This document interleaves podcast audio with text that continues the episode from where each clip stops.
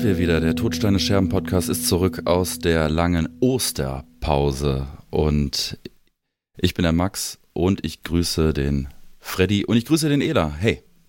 Hi. Moin. Wie ist es euch? Äh, ich habe eine Woche Urlaub gehabt und das ist jetzt mein letzter Tag meines Urlaubs und ich bin deshalb eigentlich ganz tiefenentspannt.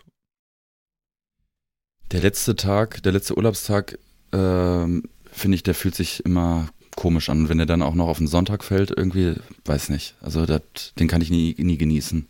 Ja. Das ist, äh, ich weiß nicht, ob ihr das so kennt, aber ich finde, dass bei Urlaub geht's noch. Ähm, aber, aber am schlimmsten ist es ja, wenn man ein Jugendlicher oder ein Kind war und das, der letzte Ferientag. Das ist richtig hart. Yo. Horror. Da, da hat man so ein bisschen Bauchschmerzen. Die Mathe-Klausur steht an, ja. Am ersten Tag nach den Ferien. In der nullten Stunde auch. Fre Freddy hatte die besten Lehrer. Ja. Ja. Haben wir Ihr hattet schon sechs Wochen. Zeit. Äh, Ja, se- aber- sechs Wochen aber- lang nicht den Stift in der Hand gehabt, ne? Und, und dann, dann mit der verkrampften Hand so versuchen zu schreiben. Genau. Ja, die Abi-Nachholklausur, die ist es. Aber ähm, das Schöne ist, ich habe mir jetzt äh, hier, ich bin ja sehr, sehr anfällig für gute Angebote.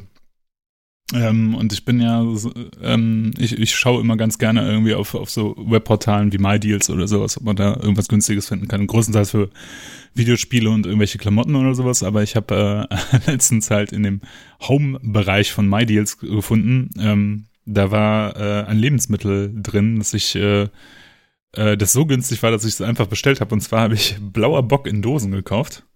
Das Geil. ist ein Apfelwein, ein Cider und den gab es in alkoholfrei und ich habe, äh, sage und schreibe, zwölf Dosen für 6,50 Euro ohne Versand, Geil. muss man sagen, versandkostenfrei bestellt. Und die erste, als, als das Ding ankam, ne, ist ja auch ein bisschen schwer, so zwölf Dosen mit einem halben Liter drin, glaube ich. Äh, und ich habe die erste Dose aufgerissen und dachte, ja geil. Hab einen Schluck davon genommen und dachte, bäh, ist ja gar nicht lieblich. und ähm, nee, aber so nach dem ersten, zweiten Schluck hat man sich dann gewöhnt und äh, jetzt kann ich das echt äh, sehr, sehr äh, wertschätzen hier. Das schmeckt äh, tatsächlich, kann ich jedem für empfehlen. Also blauer Bock, Apfelwein, gibt es auch in alkoholfrei für so Pussys wie mich, aber Du Pussy. Ja.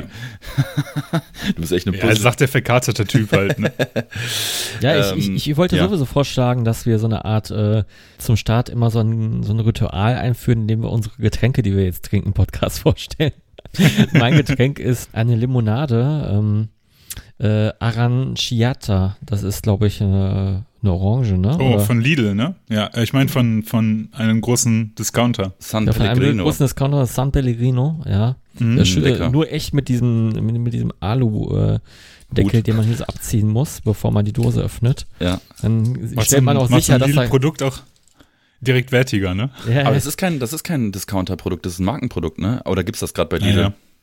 ja, ja, im das gibt's immer bei Wenn ja, Lidl, wo? ja. Okay. Echt? In der Ja. Kühltheke tatsächlich, bei den Snacks und sowas, Ah, bei den äh, Mitnehmen-Lebensmitteln. Ah, das ist eine geile Limonade.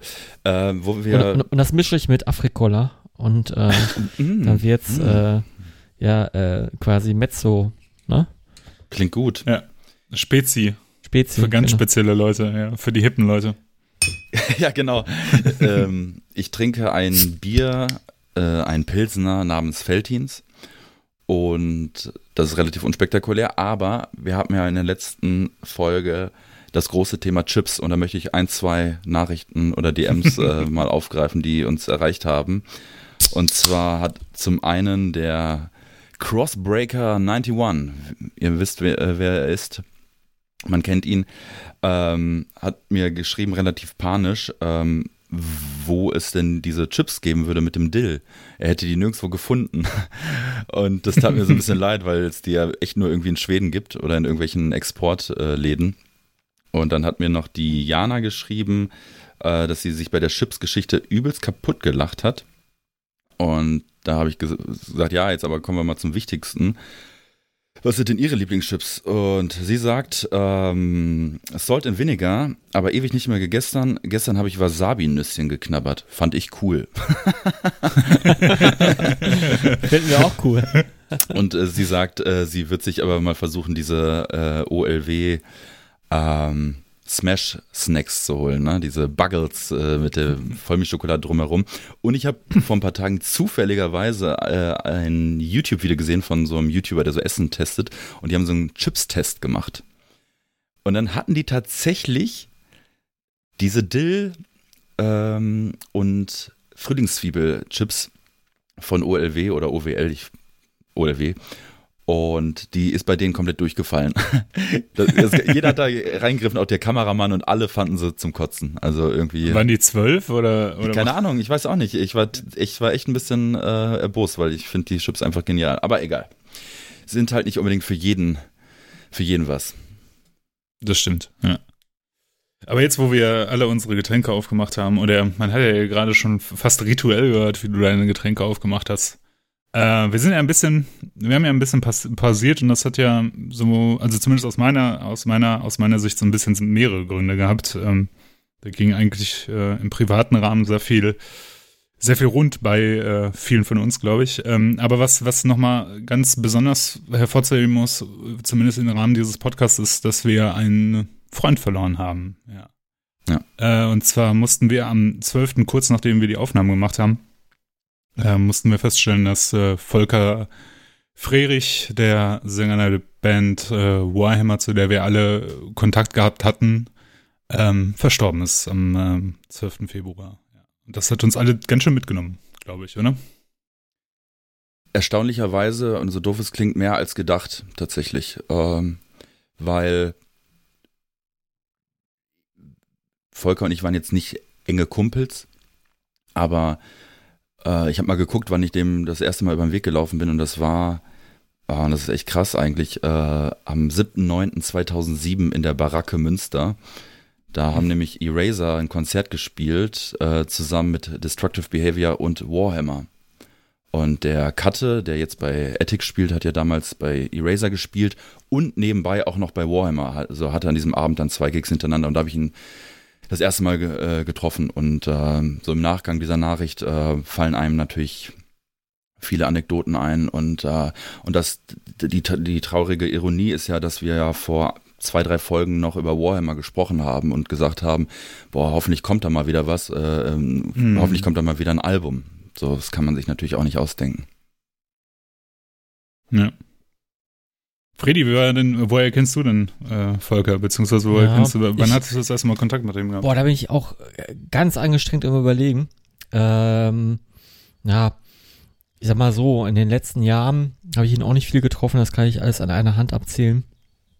Deswegen finde ich es auch äh, in Bezug jetzt auf mich bisschen vermessen, da äh, groß drüber zu reden. Aber ich natürlich ähm, habe ich da auch viel drüber nachgedacht, ähm, die, die Tage und auch immer mal wieder. Das kommt jetzt in unserem Alter jetzt auch nicht so oft vor, dass dann jemand geht. Und ähm, ich glaube, das erste Mal, mh, mm, das war ein Konzert in Dorsten, glaube ich. Ähm, mhm. Boah, da haben, wie heißt diese, wie heißt nochmal diese Düsseldorfer Thrash-Band mit diesem Hit äh, Torture in the Tower? Äh, Warrant. Warrant, genau, ja, ja. Warum ist mir das jetzt entfallen? Da haben auf jeden Fall Warrant gespielt. Ich war, glaube ich, auch nur als Gast. Ähm, Volker war auch da äh, mit seinem schon damals äh, herausstechenden Nasty Savage Shirt. Und ähm, ja, dann, da ist man so in Kontakt gekommen. Irgendwie und ähm, ja, ist auch irgendwie, äh, ja, ist auch irgendwie mit seinem Humor auch rausgestochen und äh, auf jeden Fall super interessanter Gesprächspartner. Äh, das muss einer der ersten Male gewesen sein. Also ich bin mir nicht ganz, ganz sicher, aber äh, ich kann es auch nicht mal zurückdatieren. Äh, müsste so 2007, 2008 oder 2006. Äh, ich kann es nicht mehr zurückdatieren. Ich habe hm, gerade. Das wird so auch der Zeitraum gewesen sein, wo ja, ich glaube, viele viele von den Jüngeren halt aus der, aus der Szene, sage ich jetzt mal, Kontakt mit das erste Mal mit Voller hatten.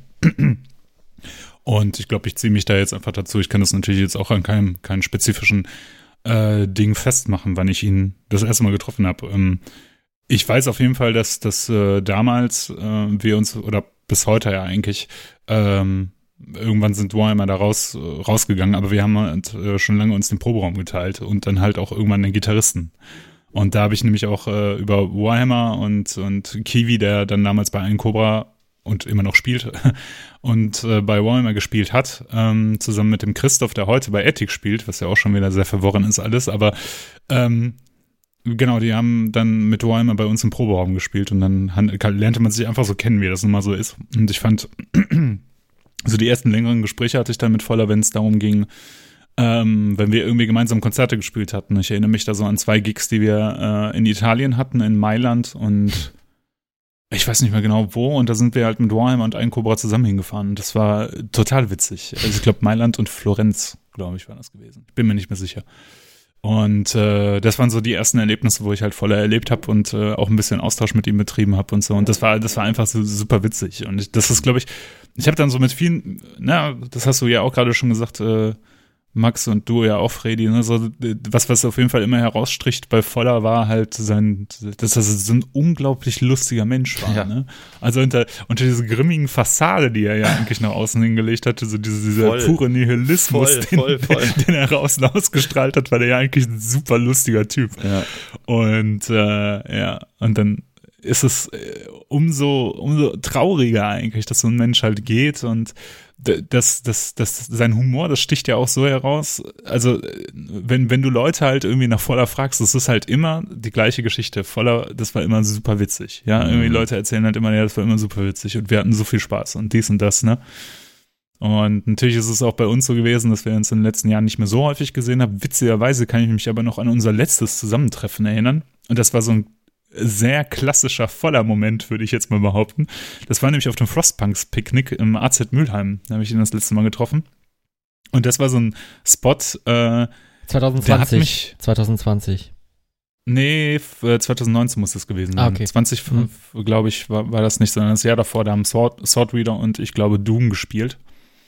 Und ich weiß noch genau, da kam nämlich gerade Lots of Chaos raus und wir hatten den alle gesehen. Und äh, ich hatte vorher auch ein paar Wochen, Monate, keine Ahnung, nicht gesehen und dann habe ich den halt zufällig da im AZ getroffen und dann saßen wir da zusammen. Und wir haben dann über Lords of Chaos die ganze, also bestimmt stundenlang über Lords of Chaos gesprochen und haben dann so eine eigene Geschichte gesponnen. Das äh, haben dann irgendwann so weit gesponnen, dass das Voller ja auf dem Weg war, um Euronymous zu töten. Aber Marke kam ihm was vor und solche Geschichten. Das ging stundenlang, wirklich. Und zwischendurch ist noch so ein bisschen Mandy von, von mit Nicolas Cage eingeflossen. Mhm. Das waren dann so, also man hatte äh, aber das, das ist sehr, sehr, sehr, sehr beschreibend für, für was für ein Typ der war. Also man konnte stundenlang über ein Thema sprechen und sich auch im Kreis drehen, aber es hörte nicht auf, witzig zu sein. Ja. Und äh, das ist halt auch so eine Situation, wo ich, wenn ich, wenn ich an voller denke, so die typischen Situationen ist ganz häufig in diesen AZ Mülheim und ganz häufig, da, da müsste man ihm eigentlich so eine Plakette hinstellen. Ähm, Im AZ Mülheim in der kleinen Halle, die da ist, auf der rechten Seite ist ja so ein kleiner Sims, wo die Leute halt immer gerne ihre Flaschen abstellen. Mhm. Ja? Und äh, wenn das Frostpunks-Picknick da war, Voller saß immer auf diesem Sims und hat halt von da aus die Bands geguckt. Ja. Und das war, das ist so, das ist, wenn ich so an Voller heutzutage denke, dann denke ich halt immer wieder, da verschwitzt auf diesem Sims sitzt. Nach dem Konzert gehst du auf ihn zu und dann sagt er, oh, das war schon ganz schön cool. fand ich gut, fand ich top. Ja. ja. Und das sind so, äh, ja, das ist, äh, ist äh, sehr traurig.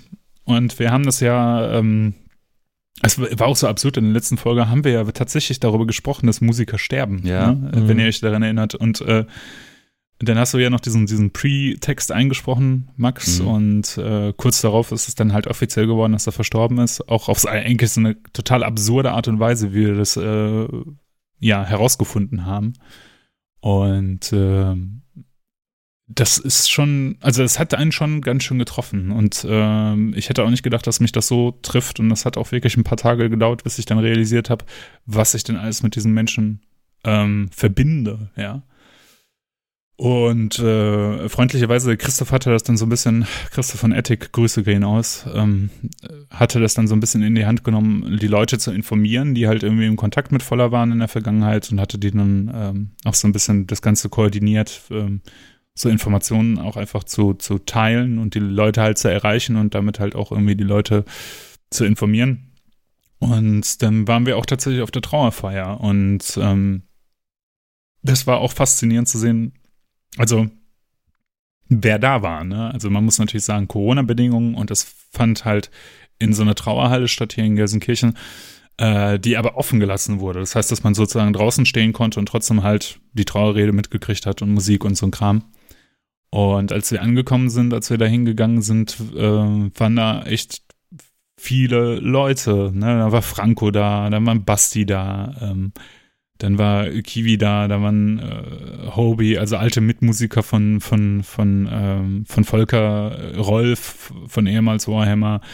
Dann war äh, der Lucky von eure, nicht der Lucky, der Arndt. Äh, Arndt. Der Arndt, Arndt von Eure Erben war da. Ähm, also wirklich sehr emotional, Darkness. das auch zu sehen halt. Ne? Darkness. Ne? Genau, von ja. Eure Erben und Darkness, genau. Und das war schon, ähm, das war schon irgendwie komisch, da halt zu stehen und zu sagen, okay, wir sagen jetzt einen Freund Tschüss, ne?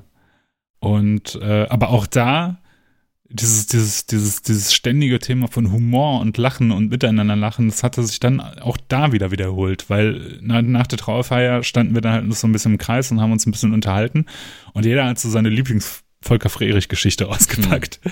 Und das war äh, sehr witzig, muss man wirklich sagen. Also von äh, also dann, dann ist die Stimmung auch sehr schnell gekippt. Also von, von wegen, wir trauern und äh, der ein oder andere, von dem man es nicht erwartet hätte, hat tatsächlich auch das eine oder andere Tränchen vergossen. Übrigens, Katte war auch da von Ethik. Grüße gehen raus. Mhm.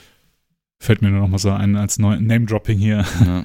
Und ähm, Max auch von Ethik und ja. So, reicht jetzt aber auch. Und wir waren aber ganz, ganz schnell auch dabei, äh, uns zusammenzustellen und halt auch über Geschichten mit voller zu lachen und was wir so erlebt haben. Und das war, das war schon irgendwie sehr witzig und war auch sehr skurril, aber auf der anderen Seite war es auch witzig. Also da auch wieder, äh, wo alle sich am Ende einig waren, okay, äh, wir müssen halt echt mal so ein Best-of machen und uns einfach mal zusammensetzen und tatsächlich mal auch diese, diese Geschichten alle nochmal erzählen und äh, sich nochmal in Erinnerung rufen, weil man vergisst zu viel über die Jahre. Ja. Ähm, als ich den das erste Mal kennengelernt habe oder als ich ihn kennengelernt habe auf diesem Konzert, ähm, wusste ich im Vorfeld halt nur, dass Katte gesagt hat, äh, ja, ähm, Warhammer spielen dann da auch mit. Ich spiele dann äh, zwei Gigs sozusagen, einen mit Eraser und einen mit Warhammer. Zwei Auftritte hintereinander und äh, und ich, Warhammer hat mir überhaupt nichts gesagt, gar nichts. Ne? Also ich dachte halt, Warhammer, das ist doch dieses Tabletop-Spiel irgendwie. Und dann hat Katte mir so erzählt, nee, das ist so eine, äh, so eine alte Band äh, aus Gelsenkirchen, irgendwie, die schon, schon äh, ewig äh, gibt und schon viele, viele Platten raus hat.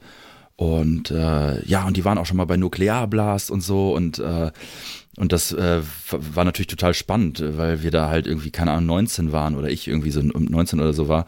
Und dann, ähm, und dann, ich kannte keinen einzigen Song von Warhammer und dann treten die da auf und ich dachte, ab dem ersten Ton äh, war mir dann auch klar, warum Volker Iron Lung heißt irgendwie, ne? Also weil äh, so eine Stimme, das ist ja wirklich schon, ähm, ja, ist schon eine, schon eine Hausnummer gewesen irgendwie. Und ich fand Volker auch immer so ein bisschen, äh, der wirkte auf mich immer ernst total. Und äh, ich hatte da, war da auch immer ein bisschen unsicher, ähm, bis ich dann immer gemerkt habe, dass der eigentlich total humorvoll und total lustig ist und natürlich auch ein riesen äh, Filmfreak äh, war. Und ähm, ja, und viele, viele seiner, seiner Sprüche, die sind ja heute noch in unserem Vokabular, ne? Das muss man ja einfach klar sagen. Also, ja. ähm, äh, also Volker hat ja so Sprüche gebracht wie äh, schaffe ich nicht, äh, ne, wenn er irgendwas äh, nicht begreifen wollte oder wenn, wenn das zu viel für ihn war oder äh, wenn was komplett daneben war, dann hat, war einfach nur aus. Ne? Und, und das sage ich ja äh, heute noch. Und ähm, ja, total. Aber als wir ähm, gesprochen hatten darüber ähm, im Vorfeld, hast, äh, hast du, Ela, auch so einen, so einen geilen Spruch gebracht. Du meintest so, äh, Volker hat schon in den 90ern Retro-Musik gemacht. Ja. So, äh, eigentlich zur, wahrscheinlich zur völlig falschen Zeit aus heutiger Sicht. Ähm, und im Nachgang habe ich mir äh, auch fast alle Alben nochmal äh, reingeballert, äh, die man sich auch alle einfach so reinschrauben kann, weil die alle funktionieren irgendwie. Und äh, gerade jetzt mit dem, mit dem letzten erschienenen Album No, no, no Beast uh, So Fierce, ähm, wo ja dann dieser Oberhit Total Maniac drauf war, den wir mit Eraser ja bestimmt 20 Mal gecovert haben. Ähm, auch mit Gastauftritten, äh, eben auch von Volker, wenn der irgendwie äh, auf, auf, dem Konzert irgendwie zugegen war, dann haben wir den auf die Bühne geholt. Ähm, wir haben das auch schon mal in Belgien ge gezockt, das, äh, das Lied, und äh, mit, zusammen mit Ethik gespielt, dann haben wir den Christoph auf die Bühne geholt, da hat der Christoph mitgesungen. Ähm, Und dann äh, war, war ich mal auf einem Warhammer äh, in Wolfsburg. Und äh, da hat der Volker gesagt, yo, äh, Max, äh, kommst du dann gleich auch auf die Bühne bei Total Maniac, ne? Habe ich mich nicht, ich mich nicht getraut. ein, bisschen, ein bisschen schade. Mm, ja. Ich hatte, äh, oder wir hatten ja auch, äh, dadurch, dass wir halt ne, es war hin und wieder auch einfach so, dass wir gemeinsam gebucht wurden. Also ein Cobra und Warhammer, weil halt die Bandmitglieder sich übereinander über, überschnitten haben und sowas, obwohl es ja eigentlich nur ein Mitglied war. Und äh, da haben wir das halt auch häufiger gemacht, dass sowas kam irgendwie. Oder wenn Voller irgendwie im Publikum war, dann wurde er halt auf die Bühne gezeigt und dann wurde gesagt, so jetzt singst du den Song oder sowas. Wir haben zum Beispiel eine Zeit, sehr, sehr lange haben wir äh, Victim of State's Power von Running Wild gecovert und da gibt's auch ein Video auf YouTube von irgendeinem Rage in Death Date wo noch alle sehr, sehr jung sind und äh, den Song spielen und voller singt den halt. Und das sind halt so Verbindungen, die wir als Band da irgendwie auch zu hatten. Und das ist mir echt, das habe ich komplett vergessen, aber das Intro, das wir auf ja. dem ersten Album Dungeon Masters haben, mhm. das ist ja von Volker Frerich eingesprochen. Ja. Also er hat's ja, er hat's ja eingesprochen, das habe ich so komplett vergessen. Wir benutzen das ja bis heute. Ähm, Natürlich jetzt momentan nicht, mhm. aber äh, bis heute benutzen wir das ja als Live-Intro. Wenn wir Auftritte haben, mhm. ist das unser Intro, ist dieses gesprochene Intro von Volker. Und es hat auch ein bisschen Kultcharakter. Und, ja, das äh, ist sehr, sehr cool. Also, also die Stimme erkennt man sofort, aber es ja, passt auch wie die Faust aufs Auge. Ja, ja. Ja. Und dann ist mir noch eingefallen, noch so von wegen Verbindung und so, unser Bassist von Einkobra, der Matze, Grüße gehen raus. Übrigens auch Grüße an Julia. Die wird sich jetzt hoffentlich freuen, dass äh, ich sie mal gegrüßt habe. Die ist nämlich unsere Top-Hörerin. Mm. Also Grüße an Julia. Grüße an äh, Julia. Genau. Ähm, der hatte ja mal ein kleines Tape-Label, äh, Metal Punks Records. Und sein erstes oder zweites Release, glaube ich, äh, war ja das Demo-Tape von Rest in Peace oder die ganzen Demo, gesammelten Demoaufnahmen von Rest in Peace. Das ist ja Volker, Volkers erste Band gewesen. Von 1988, glaube ich, haben die Sachen rausgebracht. Und das war auch also nochmal so eine Verbindung halt auch zu Voller und so. Und ja, und wenn man halt die ganzen Überschneidungen anguckt, wo Warhammer, ne, wie viele Musiker da gespielt haben, ne, ja. also da waren Mitglieder von, von Darkness, von Eraser, von Attic, ja. von Ein Cobra, von ich weiß nicht wie vielen tausend anderen Bands noch, ne? Und das ist wirklich, also so ein bisschen war ja Warhammer auch echt so ein Angelpunkt zwischen alt und jung. Voll. Und, und neue Bands halt auch irgendwie für ja, neue total. Bands so. Ey, und mhm. der Volker war sich ja auch nicht zu schade oder irgendwie zu doof dafür oder hat sich zu doof dafür gefühlt, da irgendwie auf diesen Konzerten da äh, auch abzuhängen, wo ja irgendwie nur äh, mhm. Leute waren, die ja zehn Jahre jünger waren als er oder noch jünger. Ähm, und er ist ja auch herausgestochen total, ne? Er war ja mit meistens einer der ältesten irgendwie, die da äh, waren. ja. Aber das war dem ja, glaube ich, auch scheißegal und das war auch uns scheißegal. Also das, das hat überhaupt keine Rolle gespielt. Aber so von außen betrachtet, wenn du dir so ein Konzert überlegst, und das ist halt so einer, dem du halt ansiehst, okay, der ist nicht mehr Pan 20 äh, und warum hängt er denn mit den ganzen Kids irgendwie da ab irgendwie und warum ist der äh, so in voller Montur, Bühnenoutfit und so und, äh, und das war halt, hat überhaupt gar keine, gar keine Rolle gespielt. Also ich glaube, äh, oder ich glaube, ich hoffe, dass er das halt auch ähm, genossen hat, dass das halt von dieser neuen Generation, äh, dass die Mucke und Warhammer auch so krass angenommen wurden. Also ähm, ich habe ja Warhammer bestimmt also ich würde mal schätzen, bestimmt 15 Mal live gesehen, würde ich, würde ich sagen. Mhm. Ähm, plus minus. Und äh, ich finde, Warhammer haben immer geliefert. Also Volker hat immer geliefert. Ähm, hat auch eine geile Bühnenpräsenz irgendwie und war, war sich da auch überhaupt nicht, also das wirkte auch nicht, nicht cringig oder so, weißt du, das, das, ich habe hab mir noch mal so ein paar Live-Videos angeguckt.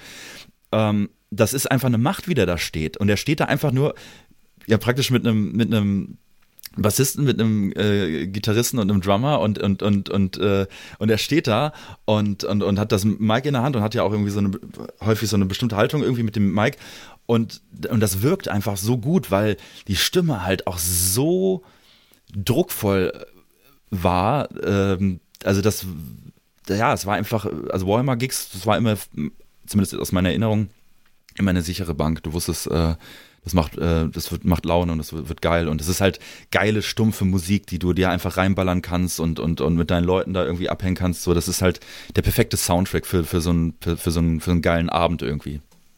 Auf jeden Fall.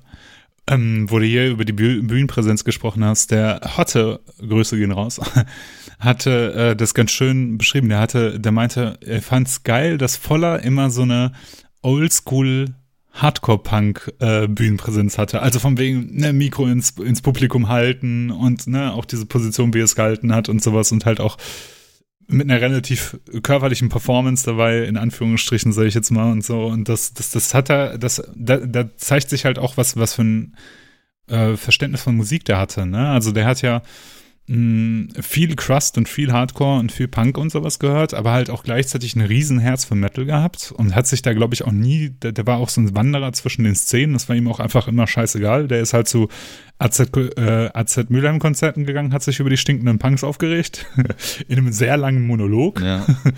und ist dann auf ein Metal-Konzert gegangen und dachte dann, mein Gott, die ganzen Leute hier, die sind halt nur am Saufen, keiner interessiert sich. und da, der, ne, also wie häufig ich mit ihm halt so richtig bekackt besuchte Konzerte im AZ Mülheim gesehen habe, ne, wo, ähm, wo irgendwie klar war, ja, wir fahren dahin aus Gag irgendwie, um uns das mal anzugucken und sind da rausgegangen und waren halt eigentlich mit dem Abend sehr zufrieden. Und er war ja ein riesen Omen-Fan. Ich wusste nicht, äh, ich weiß nicht, ob ihr das wisst. Nee. Also nee, die Band oder den Film? Ne, den, wahrscheinlich die, beides. Die ja, wahrscheinlich beides, ja. Und es, es gibt so eine Geschichte, da war ich leider nicht dabei, da haben Omen, glaube ich, in Lünen gespielt. Und da gibt's aber Fotos von, wie, wie Volker Stage divet. Das ist auch total wahnsinnig einfach. Oder als so Crowdsurfing macht oder sowas. Er war riesen, also riesen, riesen Owen-Fan. Geil. Ja. Und ja, der hatte ja äh, nicht nur Warhammer, die, die haben, was, was ja auch so absurd ist, ja. Also der hatte eine Band seit 1994, war das einzige Mitglied, da, das da die ganze Zeit dabei gewesen ist und so. Und äh, trotz, trotz Besetzungswechseln oder sowas hat er halt bis, bis zum Ende ja irgendwie versucht, Musik zu machen. Hat er zwischendurch ja noch Blood Atonement als anderes Projekt, ja. 2012, wo auch Christoph und Max gespielt haben, mhm. von Ethic. Und ja, und mh, mm, du hattest ja auch äh, gesagt, Max, dass er, dass er ein riesen Filmnerd ist. Dazu habe ich auch noch zwei Geschichten. Ähm, meine, meine äh, Freundin hat mir erzählt, die ist äh, von unserer lokalen äh, Bücherei hier mal nach Hause gegangen und ist irgendwie an der Bücherei hier vorbeigegangen und da kam halt Volker äh, aus der Bücherei und hatte so einen Stapel DVDs dabei. Und dann hat sie halt diesen Stapel so ein bisschen, also beäugt und hat dann halt gesehen, dass da der Film Mein Freund, der Delfin, Teil 2 war. Darauf angesprochen hat sie gefragt, wie, hast du den jetzt ausgeliehen? Und dann meinte, na, wenn er scheiße ist, kann ich den ja wieder zurückgeben. Ja. Das beschreibt ihn auch hier so. Also, weißt du, so, also der, der, hat ja Filme so sehr geliebt, dass ihm jetzt auch einfach schei scheißegal war, ob die gut waren oder nicht. Ja. So, ne? mein Freund der Delfin Teil 2. Also der, erste war in Ordnung. Der erste war top. Kann ich nichts zu sagen, ne? Kann ich nichts Negatives zu sagen. Wahnsinn. Und der, äh, ich weiß nicht, ob ihr das kennt, aber es gab ja eine Zeit lang ähm, diese Midnight-Movies von äh, im Cinemax. Mhm. Da konnte man irgendwie um 23 Uhr in Cinemax in, in, in, in Essen oder beispielsweise in Bochum fahren. Mhm. Und da konntest du 5 Euro Mindestverzehr bezahlen. Genau. Und ähm, konntest dir halt einen Direct-to-DVD-Film auf den großen Leinwand angucken und den Mindestverzehr konntest du für Lebensmittel ausgeben. Also für Popcorn, Nachos oder mhm. sowas. Und wir waren da halt häufiger mit, mit voller äh, wenn es halt am Freitagabend nichts zu tun gab oder so. Und natürlich waren alle Filme scheiße. Aber also während wir uns so die Snacks geholt haben, also Nachos oder, oder Eis oder so, weil die haben so einen geilen Ben Jerry's Stand gehabt oder sowas, hat Voller sich immer die, das meiste, was er für 5 Euro kriegen kann, in Fanta geholt. dann saß er da mit seinem 2 Liter Becher Fanta oder ich weiß nicht, anderthalb Liter oder so Fanta in dem Kinofilm und hat den halt eisern durchgetrunken. So. Also davon abgesehen, dass Fanta echt scheiße ist, muss man ja auch mal, äh, muss man auch mal den zu sagen. ja, und dann so einen ganzen Fall. Becher, da so einen ganzen Eimer davon, äh, pff, ich weiß nicht, ey.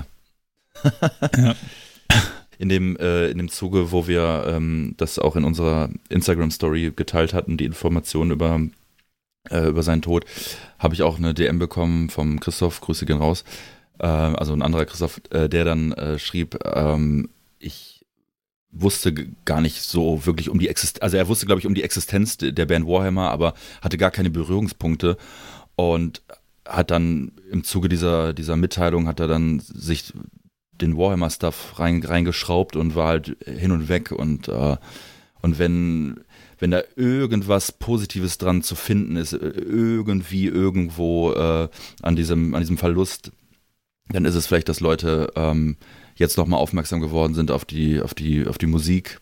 Also positiv, ihr wisst, wie ich es meine, im weitesten Sinne. Mhm. Und, Ja, ja, ähm, äh, und das klingt so pathetisch und auch so, aber die Mucke lebt ja halt weiter, so, das ist halt einfach so, ne? Und, und die, äh, die wird man sich auch noch äh, weiter reinziehen können. Gibt übrigens auch einige Alben auf Spotify, also wer, wer das mal antesten möchte, kann da gerne mal, mal reinhören. Äh, lohnt sich auf jeden Fall. Und ähm, und ich hoffe auch, dass äh, in den nächsten Jahren noch viele, viele Bands Total Maniac covern werden, weil äh, das ist äh, auch ein Tipp an alle jungen Bands, äh, den könnt ihr immer gut zum Schluss bringen. Da ticken alle aus. da ticken alle nochmal richtig aus. Und der ist nicht so schwer. ja. Das stimmt. Hm, Kann man was wollen wir eigentlich? Ja. Ja, was wollen wir auch eigentlich alles erreicht haben, ne? Die haben ja 2000 auf dem, auf dem, auf dem Wacken Open Air gespielt. Da hat der, äh, ein, ein anderer, ich hatte das in den, in den Facebook-Kommentaren gelesen zu, zu der Nachricht, dass Voller verstorben ist. Da hatte ein Bekannter von uns aus Emden, glaube ich, hatte drunter geschrieben, er wird nie vergessen, wie er, äh, auf dem Wacken um 12 oder so haben dann Weimar gespielt. Am Folgetag haben Dimo Borgia gespielt und dann standen die Plüschtiere, die Dimo Borgia noch zugeworfen gekriegt haben, so aufgereiht auf der Bühne und Weimar haben da halt in der prallen Sonne gespielt. Und er meinte, das war großartig. und äh, ja, die, ne, dass, dass, dass die halt auch eine Tour gemacht haben durch, durch Südamerika, ne, durch Brasilien und so ein Kram, das ist ja auch verrückt, Ja, und das, was die da alles und das ist ja erlebt gar haben. nicht so lange her, ne? Das ist ja auch erst, äh, Ja. äh, das war ja Drei, in, vier Jahre genau, oder so, in, in keine einem der letzten Line-Ups äh, ähm, haben, sie, haben sie das gemacht und das muss auch, da gibt es natürlich auch wahnsinnig viele Stories. Äh, vielleicht, Ja. vielleicht haben wir irgendwann mal einen Gast hier, der das mal so ein bisschen aus erster Hand äh, nochmal erzählen kann, äh, was, was da so alles passiert ist. Also ähm, das Hm. muss ein einziges Abenteuer gewesen sein. Ja. Vielleicht äh, zum Abschluss nochmal, das ist mir so gerade spontan eingefallen, meine Co-Hosts wissen jetzt natürlich nichts davon. Vielleicht, äh, wenn ihr die eine oder andere Geschichte, persönliche Kontakte mit Volker hattet und ihr was dazu beisteuern möchtet, ähm, eure Geschichten mit ihm teilen möchtet oder was, schreibt das ruhig mal in die, unter die Kommentare von der Folge hier. Dann äh, lasst uns einfach mal daran teilhaben oder schreibt uns mal in der DM eine Nachricht irgendwie. Ähm, gerne hören wir euch zu und hören auch eure Geschichten mit voller, weil ich glaube, äh, jede Geschichte hat ihren, ihren bestimmten Wert und es ist immer wieder schön, nochmal drüber nachzudenken, um sich auch selber bewusst zu machen, okay, was habe ich denn mit dieser Person erlebt und was kann ich denn von ihm weitertragen auch, ne, damit äh, so eine Person auch nicht in Vergessenheit gerät. Ja. Und ähm, Finde ich gut. Genau. Letzter Abschluss noch dazu. Ähm, natürlich gehen unsere Gedanken ganz viel raus an seine Familie und vor allem auch seine Bandkollegen. Ähm, an äh, Tobi, Zippi und äh, Fredo. Ähm, ich weiß nicht, ob die den Podcast hören. Falls nicht, ist es nicht so schlimm. Aber ähm, wir trauern mit euch und äh, wir hoffen, dass euch das nicht die Musik für immer madig gemacht hat und dass ihr weitermacht, wie auch immer. Und äh, ja, wir denken an euch. Ja. So, kommen wir mal zu ähm, was etwas, naja, etwas witzigerem. Ähm, ich versuche jetzt mal die Brücke zu schlagen. Filmfreak, Filmfan äh, und ich habe einen Film gesehen. und zwar ähm, habe ich kürzlich einen Film gesehen, so ganz, ähm, ja, zufällig ausgewählt. Und zwar heißt der Trial by Fire. Ich weiß nicht, ob ihr den vielleicht zufällig gesehen habt, der ist von 2018. Ähm, äh, Laura Dern spielt da die weibliche Hauptrolle, die, eine Schauspielerin, die ich übrigens sehr, sehr cool finde. Und es geht im Grunde um so ein, äh, nach einer wahren Begebenheit natürlich, äh, nur solche Filme interessieren mich. Ähm, und es geht im Grunde um die Geschichte von Cameron Todd Willingham. Und das war ein Typ in Texas, äh, der beschuldigt wurde, äh, seine drei Kinder ähm, ja, verbrannt zu haben. Also das Haus in Brand gesteckt zu haben und die Kinder dann eingesperrt zu haben und ähm, bekommt dann die Todesstrafe oder lebenslänglich dann die Todesstrafe und äh, Laura Dern kommt irgendwie in Kontakt mit ihm und äh, ja setzt sich halt für ihn ein und äh, kriegt halt raus, okay, da, da ist nicht alles so mit, äh, mit rechten Dingen zugegangen bei der Verurteilung. So.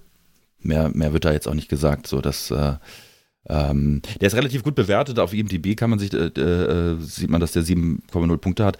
Äh, ja, ich, ich war nicht so begeistert davon. Ich fand auch die deutsche Synchro war irgendwie schlecht. Also es war irgendwie echt irgendwie so, ich glaube, Also es wirkte so ein bisschen, als ob man günstige Sprecher irgendwie äh, ausgewählt hat, irgendwie so ganz komisch. Aber worauf ich eigentlich hinaus will, dann schlage ich die Brücke zu den letzten Malen, wo wir zu äh, Film und oder Iron Maiden Songs in Film oder Metal Songs, wie auch immer, gesprochen haben. Und zwar spielt ähm, äh, der Typ, der diesen Cameron Todd Willingham spielt, der, äh, der Typ ist halt irgendwie so ein Metal-Typ. So, das spielt 1991. Und er wacht halt auf in seinem Bett und über seinem Bett hängen zwei Poster einmal Dimo Borgir und ähm, Cataclysm. Und Was? ja, und Okay.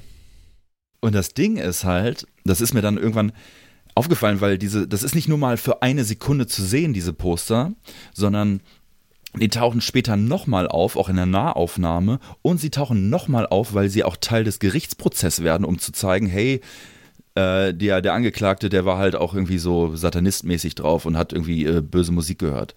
Aber das Mhm. Timo Borghi-Poster, was da an der Wand hängt, hat das Artwork von äh, dem Album Abahadabra. Und das ist halt erst 2010 erschienen. Ich wusste es. ich wusste es. Also es wäre ja möglich gewesen, dass er. Wobei dann, 91, äh, 91 hat Timo Borghi, glaube ich, noch kein Release draußen gehabt, oder? Das erste ähm, Album vor Altit, war das, war das da schon draußen?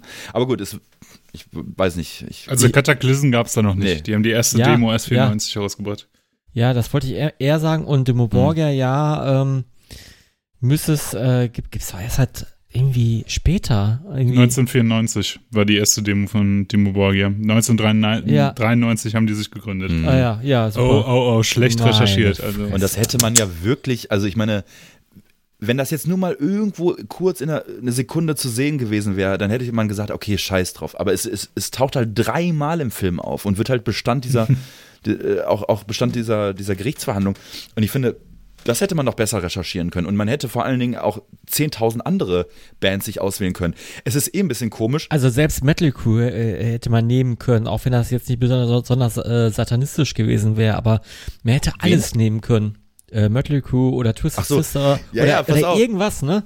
Ja, aber Irgendwas. gut die, die, gut, die wollten ja was Satanisches damit sozusagen äh, so Ja, ähm, gut. ihm andichten. Aber da hätte man, hätte es ja ein paar andere Bands gegeben. Also wir wissen ja, dass Mayhem äh, äh, Death Crush schon Ende der 80er rausgebracht hat. ja, oder aber, Venom oder, oder, oder genau. irgendwas. aber das ist halt auch so, er hat dieses Cataclysm-Poster, dieses Demo Borgir-Poster. Und es gibt eine Szene, wo er praktisch irgendwie ähm, Auto fährt und im Auto läuft halt so, ich weiß nicht mehr hundertprozentig, es wirkte wie so ein Motley Crew Rip-Off. So und, Mhm. und, und das ist ja auch, ich meine, klar, jetzt kann man sagen, wir hören ja auch alle Genre irgendwie, aber ich finde, das ist dann schon so Cataclysm, äh, Borgir, Motley Crew Rip-Off, so, ha, passt das irgendwie so? Da, wie gesagt, man hätte, man hätte da was tausend andere Dinge nehmen können, aber doch nicht ein 2010er äh, Artwork von Dimo Borgia. Also Cataclysm sowieso nicht, aber auch Dimo Borgia, also dieses Abahadabra, wo dieser komische blaue Teufelskopf da drauf ist. Ja, fand ich schwierig. Ähm, wie gesagt, der Film ansonsten war jetzt auch nicht so der Hit, äh, ist mir aufgefallen und ich musste es unbedingt äh, einmal, einmal loswerden.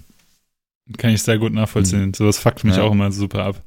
Also weißt du, wenn, wenn so, so viele Sachen, also es gibt ja immer wieder so, so, so Fehler, also die in der Kontinuität nicht stimmen. Also im Film, aber meistens ist das ja sowas, was weiß ich, da legt irgendwie einer äh, ein, ein, ein, was weiß ich, ein, ein Super 8-Film auf, aber zu der Zeit wurde, äh, war schon anderes Hm, anderes Format. Medium, Ja. moderne oder sowas, Ja. oder legt eine Musikkassette ein. Und damals war aber, äh, gab es die Musikkassette in Form der Kompaktkassette noch nicht oder sowas, ne? Aber sowas ist ja halt auch schon ja, ein bisschen doof. Ja, voll. Mega doof. Aber ich habe auch ähm, in letzter Zeit äh, zwei Serien geguckt. Vielleicht habt ihr es auch auf Netflix mitgeguckt. Einmal haben wir Wer hat Sarah getötet innerhalb von einem Tag geschaut oder anderthalb Tagen. Mhm. Da haben wir auch geschaut. Echt? Fredi, sag was dazu.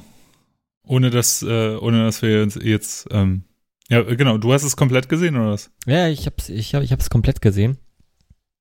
Äh, war auf Deine jeden Fall, filmische Meinung dazu. ähm, aus, aus, aus welchem Land war der Film nochmal? Das war, glaube ich, Spanien, ne? Mexiko. Ah, Mexiko, ja, ja, ja, ja. Jetzt erinnere ich mich wieder. Äh, Ist eine Serie übrigens. ja. äh, fand ich doch irgendwie ganz gut, weil mh, äh, das macht ja Netflix jetzt in letzter Zeit häufiger, dass äh, Serien im Vordergrund gestellt werden aus äh, anderen Ländern, einfach weil wahrscheinlich nicht so viel produziert wird, gerade wegen Corona und so weiter. Und äh, ich fand es mal erf ähm, erfrischend, was anderes zu sehen. Aber dieses, ähm, wer hat Sarah ähm, getötet? Ja, es war ein bisschen below an der einen oder anderen Stelle und die Charaktere oh, ja, äh, waren auch nicht wirklich konsistent. Und es war so ein bisschen Telenovela-mäßig, was aber auch typisch Ey, mexikanisch genau. sein soll. Ich, ich, weiß es nicht, kann genau. Verstehen, aber es soll typisch mexikanisch sein soll, äh, dass, dass dieser Te Telenovela Familiendrama äh, Aspekt da mit reinzählt, ja. Volle Kanne. Also ich fand auch, das war wirklich eine, eine glorifizierte Telenovela, was anderes war es nicht. Ey, wie fandest du denn, also man muss da, da es, es geht um eine Familie und äh, es geht darum, wie eine Familie in einen Mord verwickelt ist, so um das mal kurz zusammenzufassen. Und äh, um eine Rachegeschichte diesbezüglich. Und diese Familie, Alter, äh, die bestand ja nur aus Models. die Typen waren alle einfach nur super buff und total ripped so, ne? Also da hast du wirklich jede Ader auf den Armen gesehen, so. Alle hatten so einen super fetten Bizeps, krasses Kreuz und irgendwie Waschbettbrauch und alles mögliche und keiner sah wie ein normaler Mensch aus, ja?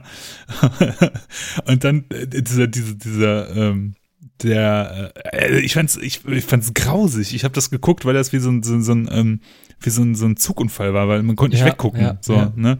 Also wirklich, das war ganz, ganz fürchterlich. Also, und dann, es endet ja mit einem, mit dem, mit einem, ja, mit einem äh, war, Cliffhanger. Das war mega beschissen. Ja, total. Das ja. Und macht nochmal eine komplett neue Story auf. Ja, und man denkt so, die Geschichte ja, ist endlich so, aufgelöst. Es ist endlich zu Ende und, und dann gibt es dann noch ja. eine zweite Staffel, dann wird dann noch ein Preview gezeigt, äh, was für ein Mensch war Sarah und so. Das, das, das war aus der Luft genau. gegriffen und total dämlich, aber ja, also ich glaube, das muss man selber total. gesehen haben, das kann ich nicht beschreiben. Äh, aber es war gut genug, so dass ihr es beide fast durchge durchgeguckt, beziehungsweise fast durchgeguckt habt. Also hat, was hat euch daran gefesselt? War das der, der Cringe? War das der, der, der Trash? War das der Entertainment? Oder äh, war das einfach so, ah, okay, wir haben es jetzt angefangen, müssen es auch zu Ende bringen? Ja, so bei Krimi-Sachen ist es natürlich immer, ähm, du willst ja dann doch irgendwie die Auflösung wissen. Ne? Selbst, wie, äh, selbst bei einer schlechten Columbo-Folge bleibst du, nee, ob, obwohl bei einer schlechten Columbo-Folge, der fängt, die fängt ja mit dem Mord an. Äh, Nein, aber selbst bei einem schlechten Krimi bleibst du irgendwie dran, weil, weil du die Auflösung wissen möchtest, ne? Und, und das war es eigentlich für mich jetzt persönlich, ja. Nee, ich glaube, ich glaube, dieser Telenovela-Aspekt hat mich voll ergriffen. Also ich musste, ich musste das Drama voll ausnutzen. Nee, keine Ahnung. Ich habe äh, also wirklich ein bisschen Trash-Faktor was auch dabei.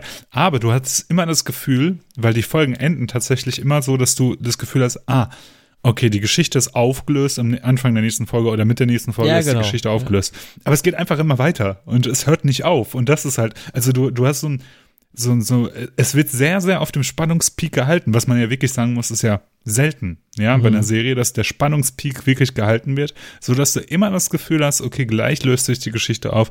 Okay, jetzt haben wir schon zwei Stunden in diese Serie investiert oder was weiß ich, wie, wie lange das war. Ich glaube, eine Folge dauerte auch eine Stunde oder sowas. Ja, und jetzt haben wir schon so viel Zeit investiert, jetzt müssen wir es auch zum Abschluss bringen.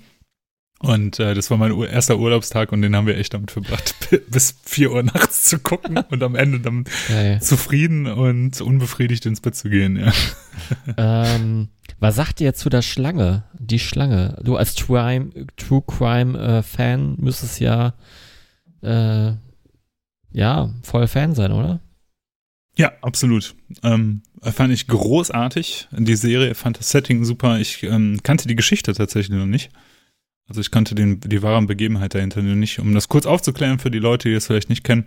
Es geht um einen äh, Typen, der in den 70ern, glaube ich, ich bin mir nicht mehr ganz sicher, ähm, da möge man mich korrigieren, äh, Touristen, also Hippie-Touristen aus äh, Thailand ähm, abgezockt und zum Teil ermordet hat und basiert auf dem Serienkiller Charles Sobra, glaube ich, oder Sobrage. Ja, ja irgendwie, irgendwie so ähnlich. Ja. Also er hat äh, westliche Touristen in Thailand ermordet quasi. Genau, ja. genau, genau, in Bangkok und, äh, und äh, hat aber hat aber äh, deutlich noch viel, viel mehr gemacht. Das stellt sich dann in der, äh, innerhalb der, der Serie auch raus und äh, vieles konnte man ihm bis heute nicht nachweisen und, und, und. Ähm, ganz spannend gemacht und ich finde, die Serie ist halt auch einfach extrem gut gemacht.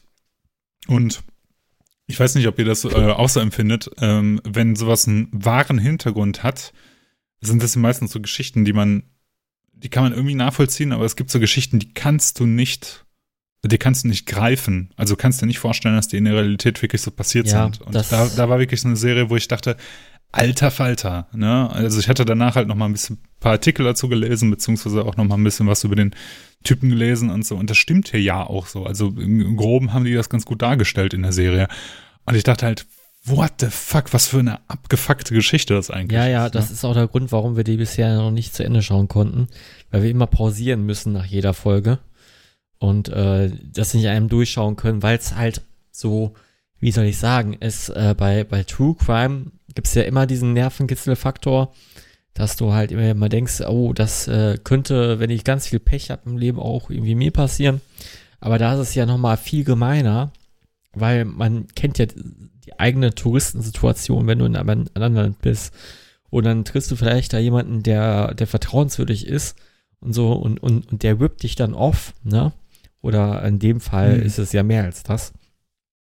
Dass das ja nochmal so, so einen eigenen Horror hat. Ne, das ist ja nicht nur irgendwie, äh, du, du, du gehst in ein schlechtes Restaurant und äh, hast am nächsten Tag Kotzerei oder so. Das ist, äh, ist ja da viel perfider gewesen, ne? Der hat die ja einfach mhm. äh, vergiftet. Und das ist ja schon mhm. äh, für, für Serienmörder erstmal keine typische männ typisch männliche Waffe, ne? Äh, einmal das. Mhm, mh, mh. Und dann äh, ist es auch extrem hinterhältig. Ne? Auf jeden Fall.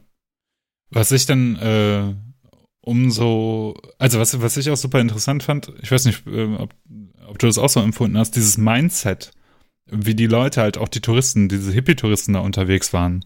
So, also das ist, ich weiß nicht, ich habe so ein gesundes, vielleicht auch ungesundes, ich weiß es nicht, aber ich habe so ein gewisses Misstrauen der Welt gegenüber halt immer. Dass ich so sa sage halt, ich bin lieber einen Tacken zu vorsichtig, lieber einen Schritt weit äh, misstrauischer, äh, und, und, und laufe damit eigentlich ganz gut. Aber da, da, wie offen die Leute da gewesen sind, oder? Also mhm. die, die Hippies. Ich glaube, das war aber auch eine andere Zeit. Einmal das. Genau. Und äh, was ich mir auch mal so, so dann angelesen habe, ich habe auch noch dann mehrere Artikel gelesen, dass äh, das war damals ja noch eine Zeit, ähm, in dem die diese Länder, äh, du konntest da einfach viel freier reisen und das war ja noch nicht so irgendwie so erschlossen. Es war ja mehr so, so, so, so ein Abenteueraspekt, den man so hatte. Viel fremder.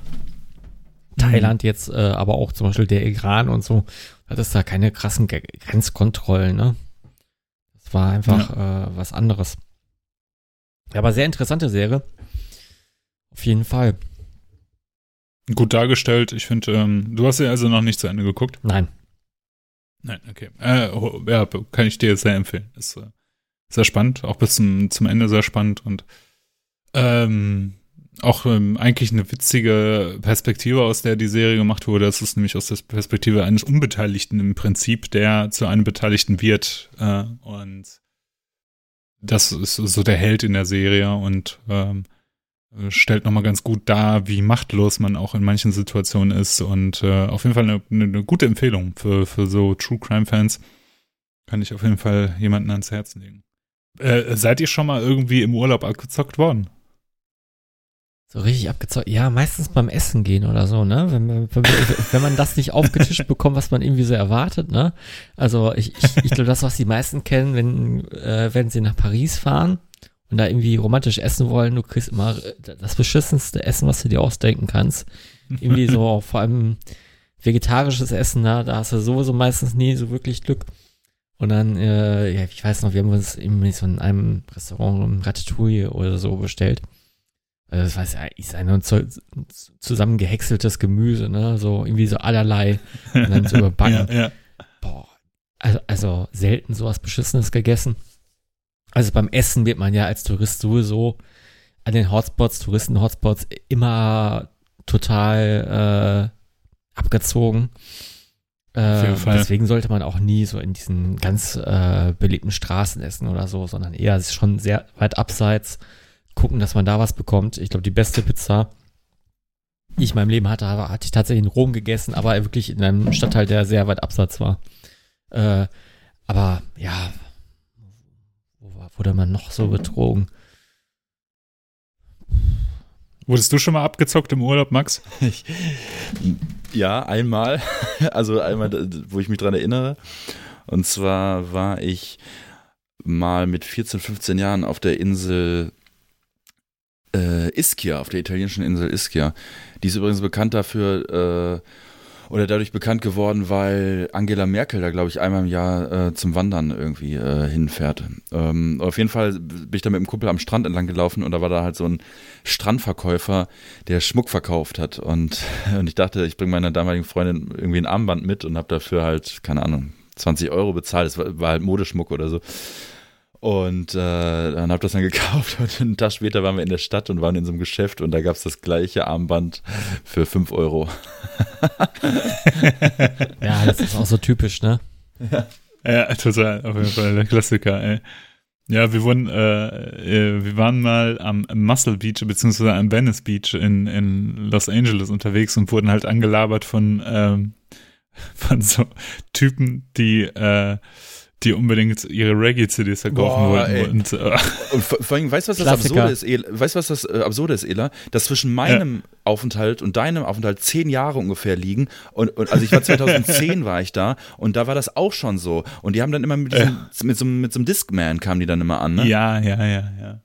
Genau, ne, das, was man auch von dieser finnischen äh, jungen Heavy Metal Band, die in Europa gestrandet sein soll, kennt, ne? die in Essen am Hauptbahnhof Leute anspricht. Was? Ja, kennst du das nee. nicht? Nee, es ist, ich glaube, da ist auch ein Bildartikel oder ein Spiegel oder sowas. Äh, das sind so äh, junge Typen, die haben halt irgendwie sagen, ja, die sind eine Metalband, die auf Tour sei und die sind gestrandet und laufen halt mit Discmans rum und dann sollst du ihre CD kaufen für einen überteuerten Preis, um sie zu unterstützen. Ey, das ist ganz komisch. Also mir ist das am Düsseldorfer Hauptbahnhof ist mir sowas ähnliches schon mal passiert. Ähm, aber da am, am, Venice Beach, da ist mir das, glaube ich, drei oder vier Mal passiert und dann sollst du ja praktisch diesen In-Ear-Kopfhörer dir ins Ohr stecken. Boah, widerlich. Also, ja. was ja eh schon nicht so geil ist irgendwie, ne? Und ich weiß noch, äh, beim ersten Mal war ich natürlich so dumm, hab das gemacht. Ich war natürlich völlig überrumpelt, völlig perplex, irgendwie, äh, äh, mm. I can English, äh, ja, äh, okay. Und ich dachte erstmal, okay, so sind die Amis halt, naja, ich habe gerade einen Song produziert, hör mal rein, so. Ja, ja, genau. Und dann habe ich mir dieses, und das war halt absoluter Quatschmucke auch, das war völlig uninteressant und auch völlig wack und, aber auch so, so weird, mit so einem Discman rumzulaufen irgendwie, ne? Also das ist ganz ja. komisch, ey. Echt, echt seltsam. Äh, Fredi, wie heißt nochmal diese finnische Band, äh, die, die angeblich gestrandet ist, die jedem hier die CD anbieten will? Heißt das noch? Oh, das weiß ich nicht mehr. Aber du kennst die, ne? Ja, ja, ja. Mein die hängen doch auch irgendwie am Essen Hauptbahnhof rum und bieten jedem irgendwie ihre CD an. Ich kriege es nicht mehr zusammen. Nee, also ja. aber, aber, aber immer wenn ich irgendwie an ja an an irgendwie Reisen denken muss, wo man irgendwie nicht so geil behandelt wird, dann ist es meistens immer Italien. Ich, weiß auch nicht wieso. ich weiß auch nicht wieso. Vielleicht liegt es ja an mir, dass ich da mal Pech habe. Aber äh, meistens war es immer Italien. Ich weiß noch, wo ich einmal, boah, da war ich mit meinen Eltern in Rom und ähm, da habe ich ja, ja, ich habe dann wahrscheinlich schon Metal gehört, da war ich, glaube ich, 16, 17 oder so. Und äh, ich habe es mir zur Aufgabe gemacht, weil, weil ich es auch so ein bisschen langweilig fand, weil das, das Tempo war jetzt nicht so hoch äh, wie es sein könnte. Und äh, es war sehr, sehr gemächlich alles und am Abend hatte ich noch irgendwie so, irgendwie noch voll, voll die Energie. Und dann bin ich in so eine Art äh, Metal-Kneipe gegangen. Dann habe ich gemerkt, das war irgendwie nicht so ganz das Wahre, weil, äh, ja, weil, da, weil da quasi alle, alle Italienisch gesprochen haben und dann war man fremd, da, dann, dann, dann, dann hat man ein Bier getrunken, dann bin ich wieder gegangen und wurde von, von irgendwelchen Metal-Punks äh, auf dem Rückweg angeschrien und bin dann auch schneller gelaufen. Ich bin jetzt nicht weggerannt, aber ein bisschen schneller gelaufen, weil ich wusste auch nicht, was sie von mir wollten. Ne? Also das, die, die haben auch natürlich nicht in Englisch geschrien. Keine Ahnung, was sie wollten. Ich habe das Bier auf jeden Fall bezahlt. Äh, aber es war auch so typisch italienisch, ne? Irgendwie wieder so, äh, bist da als irgendwie Gast und äh, äh, auch überall, wo man sich was gekauft hat, irgendwie ein Snack oder so, ne? Und irgendwie Cola, irgendwie 7 Euro und, und so eine Scheiße. Egal wo vor allem, ne? Ja. Ja gut, wenn du in Rom bist, ne? Ja. das ist ja nochmal die Ja, das ist ja vielleicht jetzt nicht äh, stellvertretend für Italien, aber generell immer, wenn, wenn wir in Italien waren, außer in so, sag ich ja, nördlichen Teil, ähm, so im Lago Maggiore, das ist wieder eine andere Welt, äh, aber das ist ja immer irgendwie komisch. Äh, Freddy, wo du gerade diese Story erzählt hast mit dieser Kneipe, ähm, vielleicht ist es auch nochmal Zeit für eine neue äh, Ausgabe der Rubrik Freddy erzählt von früher. Weil ich erinnere oh mich, ist jetzt nicht vorbereitet, vielleicht erinnerst du dich selber noch, manchmal ist es ja so, dass ich mich an deine Stories besser erinnere als ja, du. Ja, ich, ich, ich habe Alzheimer, weißt du doch. Aber ähm, möchtest du mal erzählen, wie du äh, mit deiner Mutter und deinem Bruder in London warst und dich dann irgendwann von denen abgekapselt hast? Ach ja, ach ja, das ist aber, das ist so eine Klassiker-Story. Hast du ein Abenteuer erlebt? Oder ich habe ein Abenteuer erlebt, ja, ja, ja tatsächlich. Ich, ich, war ja noch ein bisschen jünger. Leg los, Mann. Auch drüber nachdenken, wie alt ich war, so ungefähr, sagen, sagen wir mal 17, 18 oder so, oder 18 vielleicht schon. Naja, auf jeden Fall, wir waren in London und das war auch schon so im Alter, da war, weiß da fährt man nicht mehr mit den Eltern viel groß weg. Und äh, aber meine Mutter wollte unbedingt äh, London sehen. Mit meinem Bruder äh, auch, auch noch dabei, äh, jüngerer Bruder.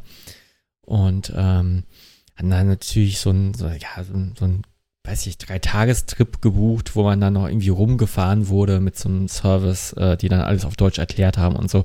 Ich war halt dabei, um zu mal der und der Situation zu übersetzen oder so. Und meine Mutter hat sich dann ein bisschen unwohl gefühlt, weil sie Sprache nicht konnte, also nicht gut Englisch kann, war ich halt dabei. So, und dann äh, war es auch da so, am Abend hatte ich noch voll den Drive und noch voll die Energie und wollte unbedingt raus. Man sucht sich ja dann schon vorab so, so, so, so Places aus, wo man weggehen kann. Ja, auch so metalmäßig. Dann gab es auch diesen, ich weiß, gibt es wahrscheinlich immer noch die Webseite Metal Travel Guide oder so, ne? .com. Ja, voll wichtig früher gewesen, auf jeden Fall. Ja, ja und da habe ich so, so ein paar Sachen rausgeschrieben hab aber auch ganz schnell gemerkt, dass äh, die meisten Sachen irgendwie schon längst geschlossen waren, die da eingetragen waren. Also was richtig scheiße war. Also da, da, da war es auch mit Google Maps noch nicht so. Ich weiß auch nicht, ob ich, was für ein Handy ich damals hatte. Ich glaube, das war noch kein iPhone oder so. Also, ja, muss dann vor 2008 gewesen sein. Lief dann da so rum, kam in eine Bar, die hieß The Imprinted Fox. Und äh, da war man schon mal nicht verkehrt. Also in einer Bar haben dann so Mädels gearbeitet, die waren schon damals irgendwie voll tätowiert und voll cool und bla und irgendwie da lief dann zumindest schon mal Rockmusik, Billardtische gab's und äh, konnte man sich einen Pin kaufen, was weiß ich. War alles auch schon da, ganz schön teuer, aber es ging noch so. Und dann habe ich da ein Bier getrunken, wurde ich von Typen angesprochen. Äh, und ich hatte so einen, so einen, so einen kleinen Rucksack dabei, äh, irgendwie auch äh, ziemlich uncool. Äh, so, so ein so einen komischen Umhängerucksack, da waren so ein paar Buttons dran, so ein, so ein Patch, irgendwie ähm, Sadistic Intent ein paar Buttons und da war ein Button irgendwie ein Time-Button oder irgend, irgendwas sowas in der Art. Nee, ich weiß noch nicht mal, was Time-Button. Irgendein Button war da dran, so, von irgendeiner Band. Und der Typ hat mich auf, auf diesen Button angesprochen. Button ist hier von dem und dem Label, bla bla, und äh, war bei der, Ver deren Veröffentlichung dabei. Ich krieg's nicht mehr zusammen.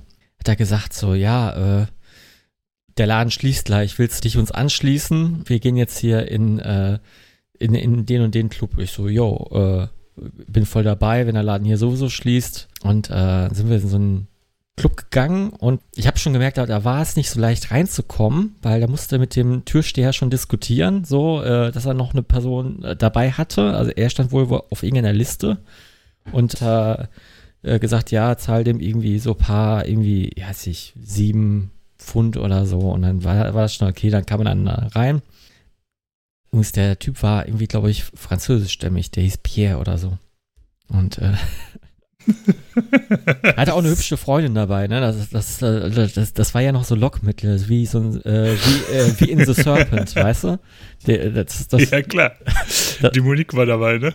Ja, ja, die. Der Pierre und die Monique. Da, da war halt so eine bei, die sah, sah, gut aus, hat dann immer gelächelt, bla bla, und, und dann ist halt irgendwie, irgendwie auch mitgekommen. So, und dann war man in diesem Club, der hieß, glaube ich, äh, The Sin oder so.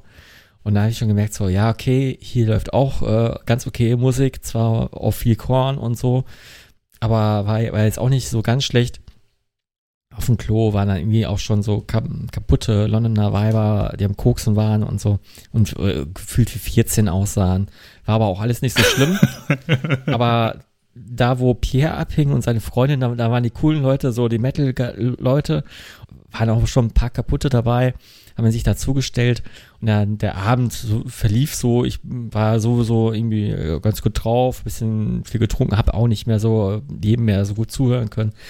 Und äh, dann hieß es so, ja, irgendwie, wenn wir weiter hier drin bleiben wollen, äh, musst du nochmal irgendwas zahlen und kriegst so ein gelbes Bändchen um. Und ich so, guck auf die Uhr, so, scheiße, so irgendwie 4 Uhr, äh, Mutti macht sich bestimmt schon Sorgen oder so. Nein, aber ich, ich wusste, dass es am nächsten Tag mit Sightseeing weiterging. Wollte dann raus und dann hatte ich schon so ein komisches Bändchen um. Und dann, äh, Pierre hatte da auch den ganzen Abend so einen komischen Hand, äh, so einen Handschuh an, ne? so, so, so einen ganz komischen Handschuh. Dann, ich habe ja den ganzen Abend schon gefragt, was, was, was soll dieser Handschuh? Weil, weil das, der sah auch nicht normal aus, der Handschuh. Und dann war da irgendwie, hat er mir dann irgendwie Acid angeboten und den ganzen Abend war dieses Acid in diesem Handschuh drin äh, so eingenäht. und, dann, und dann dachte ich so, jo, jetzt ist Zeit zu gehen. Jetzt ist ein guter Zeitpunkt zu gehen und ich kam nicht raus tatsächlich, weil ich dieses gelbe Bändchen anhatte der Türsteher hat da mit mir diskutiert, wenn man dieses gelbe Milch, dann kommt man nicht einfach so raus, nur in so ein paar Stunden oder so. Das nicht ganz so verstanden.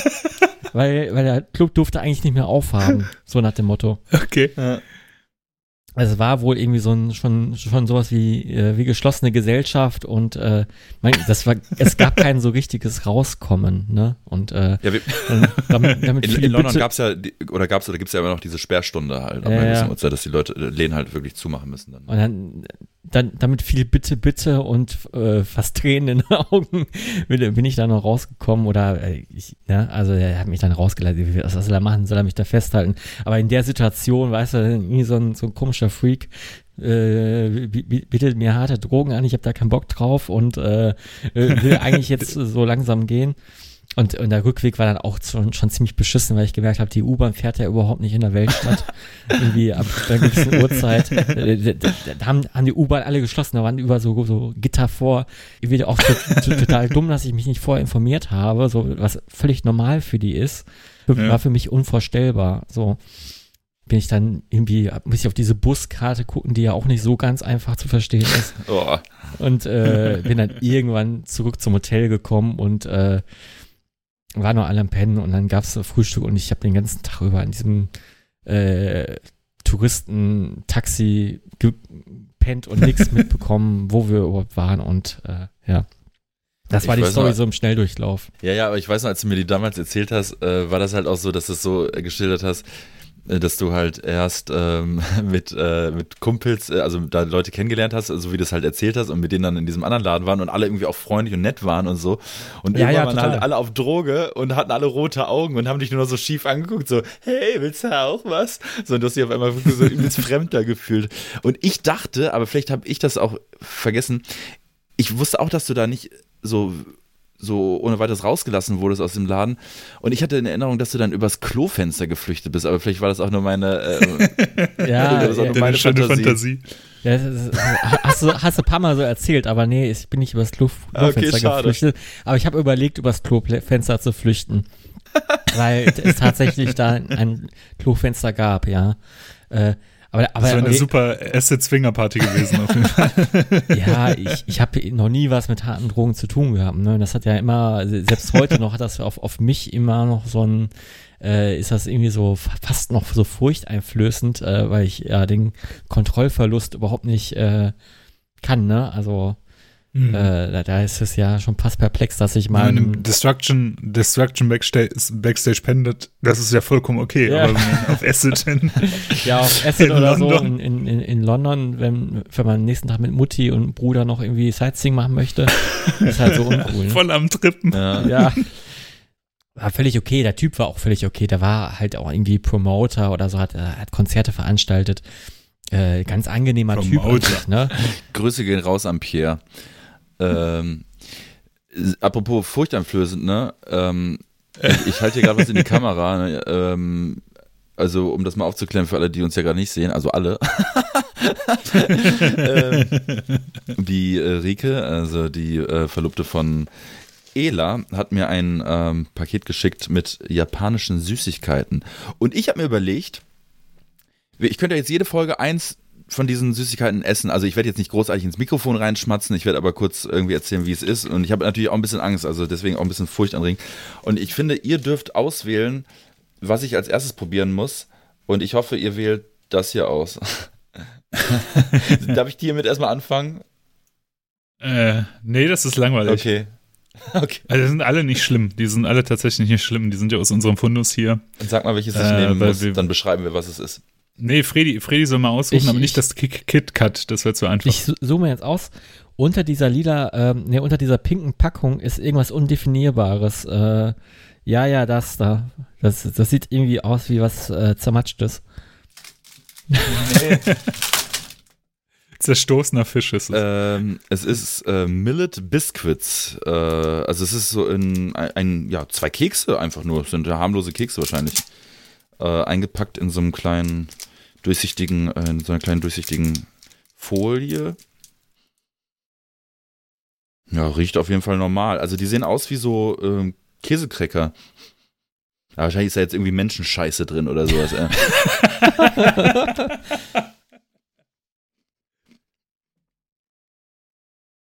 mm. Mm. Näher ans Mikro, bitte.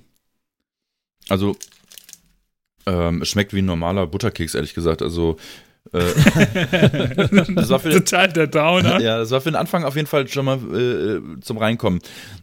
Aber Leute, auf dieser, auf dieser, äh, auf dieser, auf dieser Pappe, wo, wo Erika das draufgeklebt sind noch mehrere Sachen. Also ich werde die auch noch äh, ausprobieren. Also es, ihr könnt euch jetzt darauf einstellen. In jeder Folge wird zumindest mal für zwei Minuten die Rubrik äh, eingeführt. Max probiert japanische äh, Süßigkeiten. Und ich glaube, da sind auch ein paar äh, etwas speziellere Sachen noch dabei. Aber ich wurde schon, mir wurde schon gesagt, es ist nichts absolut ekelhaftes dabei. So, es ist halt irgendwie, oder? Ist harmlos, ja. Okay. Ist alles harmlos. Also ist alles äh, lecker bis, bis, äh, bis sehr lecker. Da ist nur Essen Aber ich, bin, ich esse ja auch alles. Also, also ich weiß noch, letztens, als wir in Düsseldorf gewesen sind, habe ich mir eingelegte, eingelegte kleine Fische gekauft und habe die einfach so gesnackt. Echt? Und die waren dann halt, ja. das ist halt irgendwie. Ich stehe ja total auf Fisch. Ich finde ja Fisch äh, heutzutage auch geiler als, als Fleisch, muss ich sagen. Ich esse auch lieber echt lieber ein leck leckeres Lachsfilet als ähm, ein Steak, muss ich sagen. Ja. Safe. Und äh, wir haben letztens zum Beispiel Okonomiyaki gemacht. Das ist so ein, so ein, so ein Fladen ähm, aus Weißkohl, Mehl und Eiern im Prinzip. Und dann kannst du halt irgendwie äh, noch ein Topping, äh, beziehungsweise da machst du halt noch irgendwas rein, worauf du Bock hast. Irgendwie, wir haben jetzt, ich habe jetzt für meinen Bacon gemacht.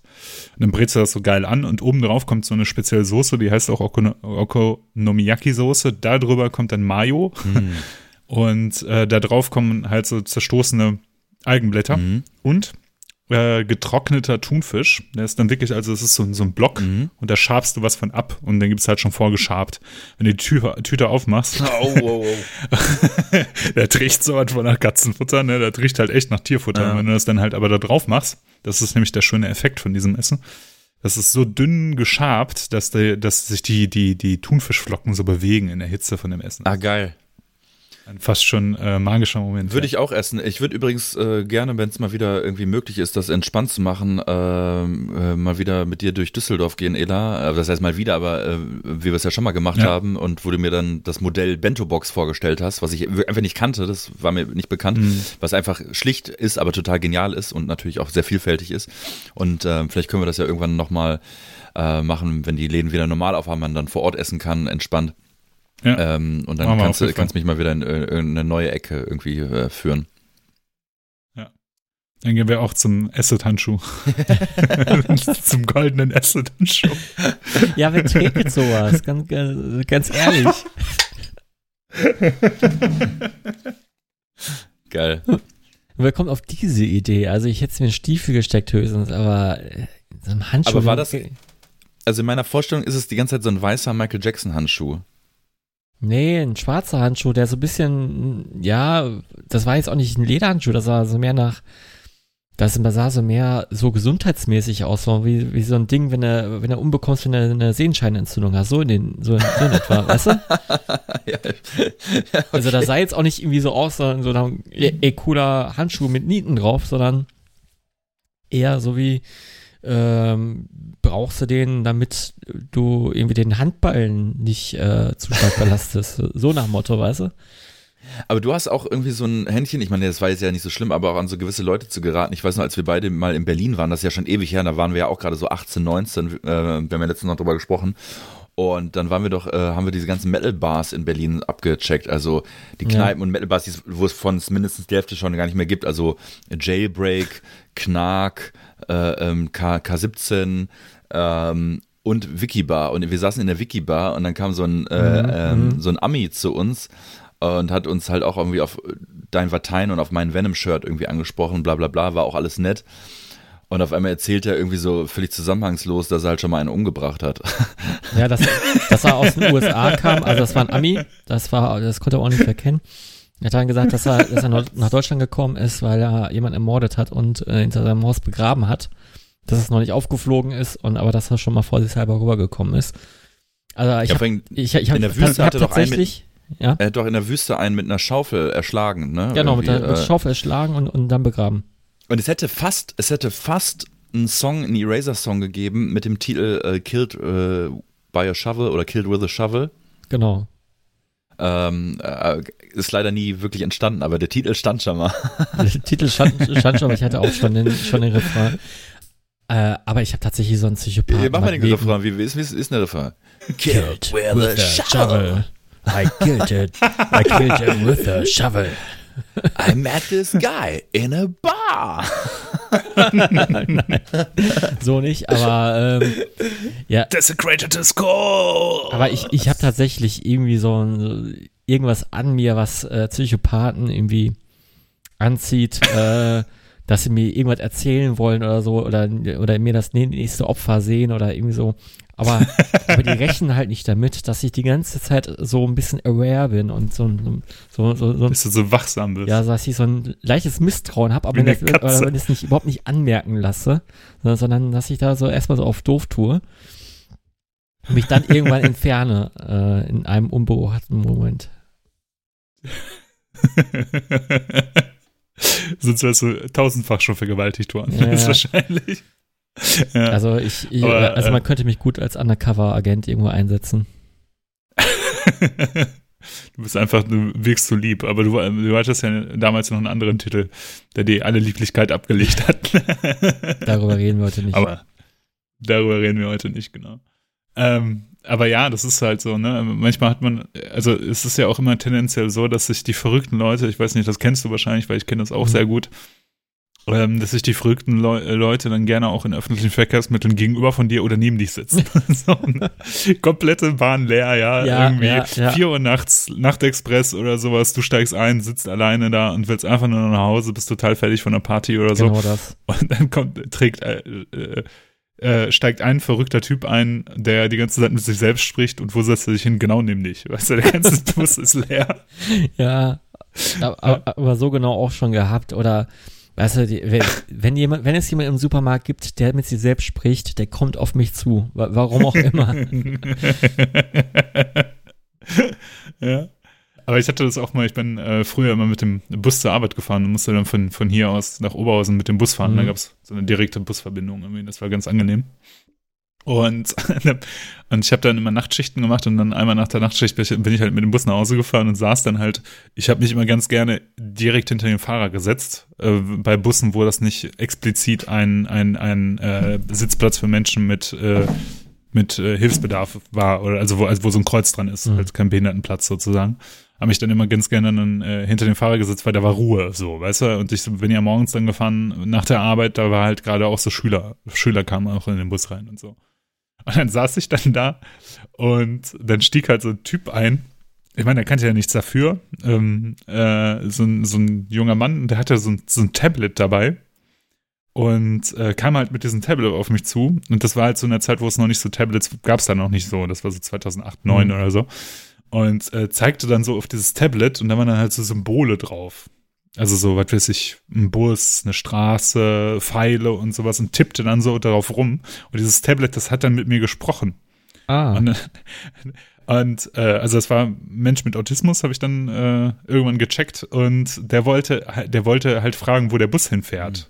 Und dann habe ich hat er halt ge- gefragt so und dann hat er darauf, darauf getippt und dann hat dieses Tablet mit mir gesprochen, fährt dieser Bus zu und dann hat er die Haltestelle gesagt so. Dann habe ich gesagt, ja klar. Und äh, ich saß dann da so und dann hat sich der Typ, das war ein Einzelplatz, hat sich der Typ neben mich gesetzt auf diesen Einzelplatz. Ach, auf diesem breiteren Platz, ne? Ja, ja, auf diesen leicht breiteren Platz und saß dann und ich saß dann so. Ich dachte, fuck, ich muss bis zur End- Endhaltestelle durchfahren. Ich hoffe, der Typ steigt irgendwann aus.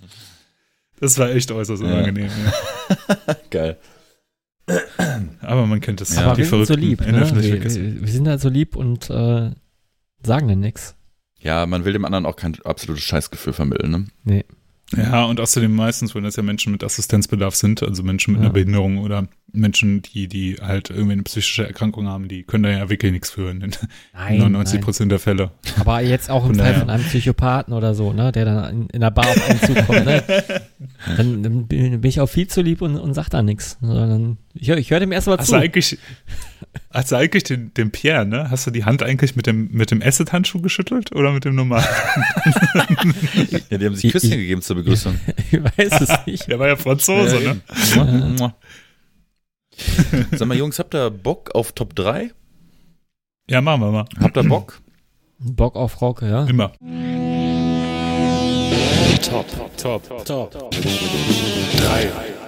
Die Top 3. Die einzige konstante Rubrik in unserer, in unserem Podcast. Ähm, nacheinander abwechselnd darf einer von uns dreien ein Thema vorgeben und dann müssen alle drei, jeweils drei Songs, drei Interpreten, drei Alben, wie auch immer, zu diesem Thema heraussuchen und äh, den anderen zum Hören zur Verfügung stellen und dann sprechen wir hier, hier über die Auswahl. Und äh, mit der Themenauswahl war der Ela dieses Mal dran. Genau, ähm, und zwar habe ich das Thema, ich muss das mal gucken, ich habe das so schön beschrieben, beziehungsweise habe so einen schönen Titel und deswegen muss ich das nochmal ablesen. Top 3 Alleingänge, Top 3 Songs von Künstlern, die auch Soloalben rausgebracht haben. Ähm, genau, ausschlaggebend äh, dafür war tatsächlich, dass ich gesehen habe, dass Adrian Smith zusammen mit Richie Kotzen ein Album rausgebracht hat und dann dachte ich, hm, eigentlich mal ein interessantes Thema. Und äh, da, durch unser kurzes Gespräch oder unseren Chatverlauf, äh, Max, basierend auf irgendeiner Folge, die wir mal aufgenommen haben, da hattest du mir nämlich einen Song geschickt und dann kam ich so auf die Idee, warum nicht mal Solo-Künstler nehmen? Ich habe euch da ähm, die Wahl gelassen, beziehungsweise ich habe es versucht, so offen wie nur möglich zu halten. Also es gibt ja auch Leute, die ähm, vor allem als Solo-Künstler bekannt geworden sind. Ähm, es gibt ja auch Bands, ganze Bands, die sich nach einem Künstler benannt haben und so weiter, ne? Und habt euch das ja relativ offen gelassen. Wie fandet ihr das Thema? Gut. Solide. Äh, einfach zu verstehen. Nee, ich, ich habe äh, zuerst gedacht, so scheiße, hatte- ich habe ich hab ja nur direkt, direkt an die offensichtlichsten Künstler gedacht. An, äh, Welche äh, Band? Das sagt mal. Nur, nur so. Ich habe sofort an Dio gedacht und dachte so, ach ja, toll. Äh, mehr fällt mir jetzt auch nicht mehr ein. Und Mhm. dann saß ich äh, auf dem Pott zwei Minuten lang und habe äh, auf dem Pott in zwei Minuten die Top 3 hinbekommen. Ja, gut, dann ohne große Umschweife starten wir doch einfach. Max, du bist als erstes dran. Naja, Crystal Meth rein. In der Crystal Meth äh, Reihenfolge, genau. Ich habe mir einen Song rausgesucht von einem Interpreten namens Magnus Pelander. Wir haben in der vorletzten Folge, glaube ich, schon mal darüber gesprochen, oder ich habe darüber gesprochen. Äh, das ist der Sänger von Witchcraft. Ähm, denn ich habe ja auch in dem Zuge erfahren, dass du, Ela, ja auch Witchcraft äh, gehört hast oder immer noch hörst oder mochtest, wie auch immer. Genau. Und in dem Zuge fiel mir ein krass, diese ersten beiden Witchcraft-Alben, die habe ich damals so übelst intensiv gehört und dann einfach vergessen. Hab dann Ja, total, Also, ne? einfach Total. weg. Kenn ich, kenn ich sehr gut, ja. keine, keine falsche Arroganz oder irgendwas, sondern einfach nur, ich habe es einfach vergessen, ne? Und ähm, aber in dem Zug, ich habe mir die dann übrigens nochmal angehört und äh, ja, die sind, die sitzen halt immer noch im, im, hier irgendwo, ne, im, im Kopf. Das merk, merkst du sofort, coole, coole Alben. Äh, ich habe aber tatsächlich nur die ersten beiden und danach habe ich es ja auch nicht mehr weiter verfolgt. Ähm, Hm. Ich weiß nicht warum. Und ähm, bin aber damals, als ich die so intensiv gehört habe, auf Magnus Pelander gestoßen, Und dann bin ich auf ähm, eine EP gestoßen, die Magnus Pelander als Solo-Künstler eben rausgebracht hat. Diese EP heißt, und ich muss es mir nochmal angucken, weil es, glaube ich, auf dem äh, Cover gar nicht so richtig draufsteht, äh, Sinner's Child von 2010, äh, erschienen bei Swart äh, Records. Äh, ist ein finnisches Label, wenn ich mich recht entsinne. Swart Records. Mhm, richtig. Und und äh, auf dieser EP sind vier Songs drauf und die habe ich damals rauf und runter gehört. Äh, geht insgesamt mehr so in diese Akustikrichtung, aber auch äh, an der einen oder anderen Stelle wird auch ein ähm, ja, elektronisches äh, Instrument sozusagen, äh, ein elektrisches Instrument ähm, gespielt. Und ich habe mir den Song ausgesucht, äh, You Have Got No Friends to Turn To. Mhm, genau. Und den hattest du mir ja nach der, nach der vorletzten Folge hattest du mir den ja zugeschickt und ich hatte da eine zerschmetternde, äh, eine zerschmetternde Rezension für dich. Ich hatte dir einen anderen geschickt. Echt? Nicht Ich- den? ich- Ich, ich, bin, bin mir ziemlich sicher, den hast du mir geschickt. ich meine, ich habe dir Stardust geschickt. Okay, alles klar. Dann äh, revidiere ich meine Meinung. Nein. Ähm, auf jeden Fall hattest du mir das ja schon vorher geschickt und dann, als ich gesehen habe, aha, Top 3, jetzt kommt, der- kommt der nochmal, ähm, habe ich dem mal ein bisschen mehr Raum gelassen, ein bisschen mehr Zeit gelassen und muss sagen, ja, doch, äh, finde ich schon ganz gut. Ne? Also ich hatte, ich hatte zuerst Nein, gedacht, recht, vielleicht sorry, ist es Ela. nicht so. Also, ich habe dir genau den Song geschickt. Ich habe gerade nochmal nachgeguckt, Ja. weil ich war mir relativ sicher, es war eben nicht der. Deswegen habe ich den eigentlich auch ausgewählt. Egal, äh, sorry. Wie war mein Fazit? Kannst du nochmal vorlesen? ja, kann ich, kann ich vorlesen. Also erstmal kam gar nichts. Ähm, Wie immer. Genau. Übrigens, Ela, du hast mal vor ein paar Jahren zum Geburtstag ein paar Filme von mir gesch äh, geschenkt bekommen. Äh, Ja, du auch, ne? ja, ich habe ja auch einen geguckt und von den, von den beiden. Äh, Ja. Und ähm, ich würde jederzeit über ihn sprechen, wenn du dir vielleicht auch mal einen von meinen guckst, weil ich habe dir da nicht irgendeinen Schrott hingelegt, ne? Ich, ich weiß das. Ähm, also, ich habe dich dann irgendwann nochmal nachgefragt, mal reingehört. Und dann, yo, leider nicht so mein Ding. Finde den Track ein bisschen anfallslos. Ist das andere Material ähnlich?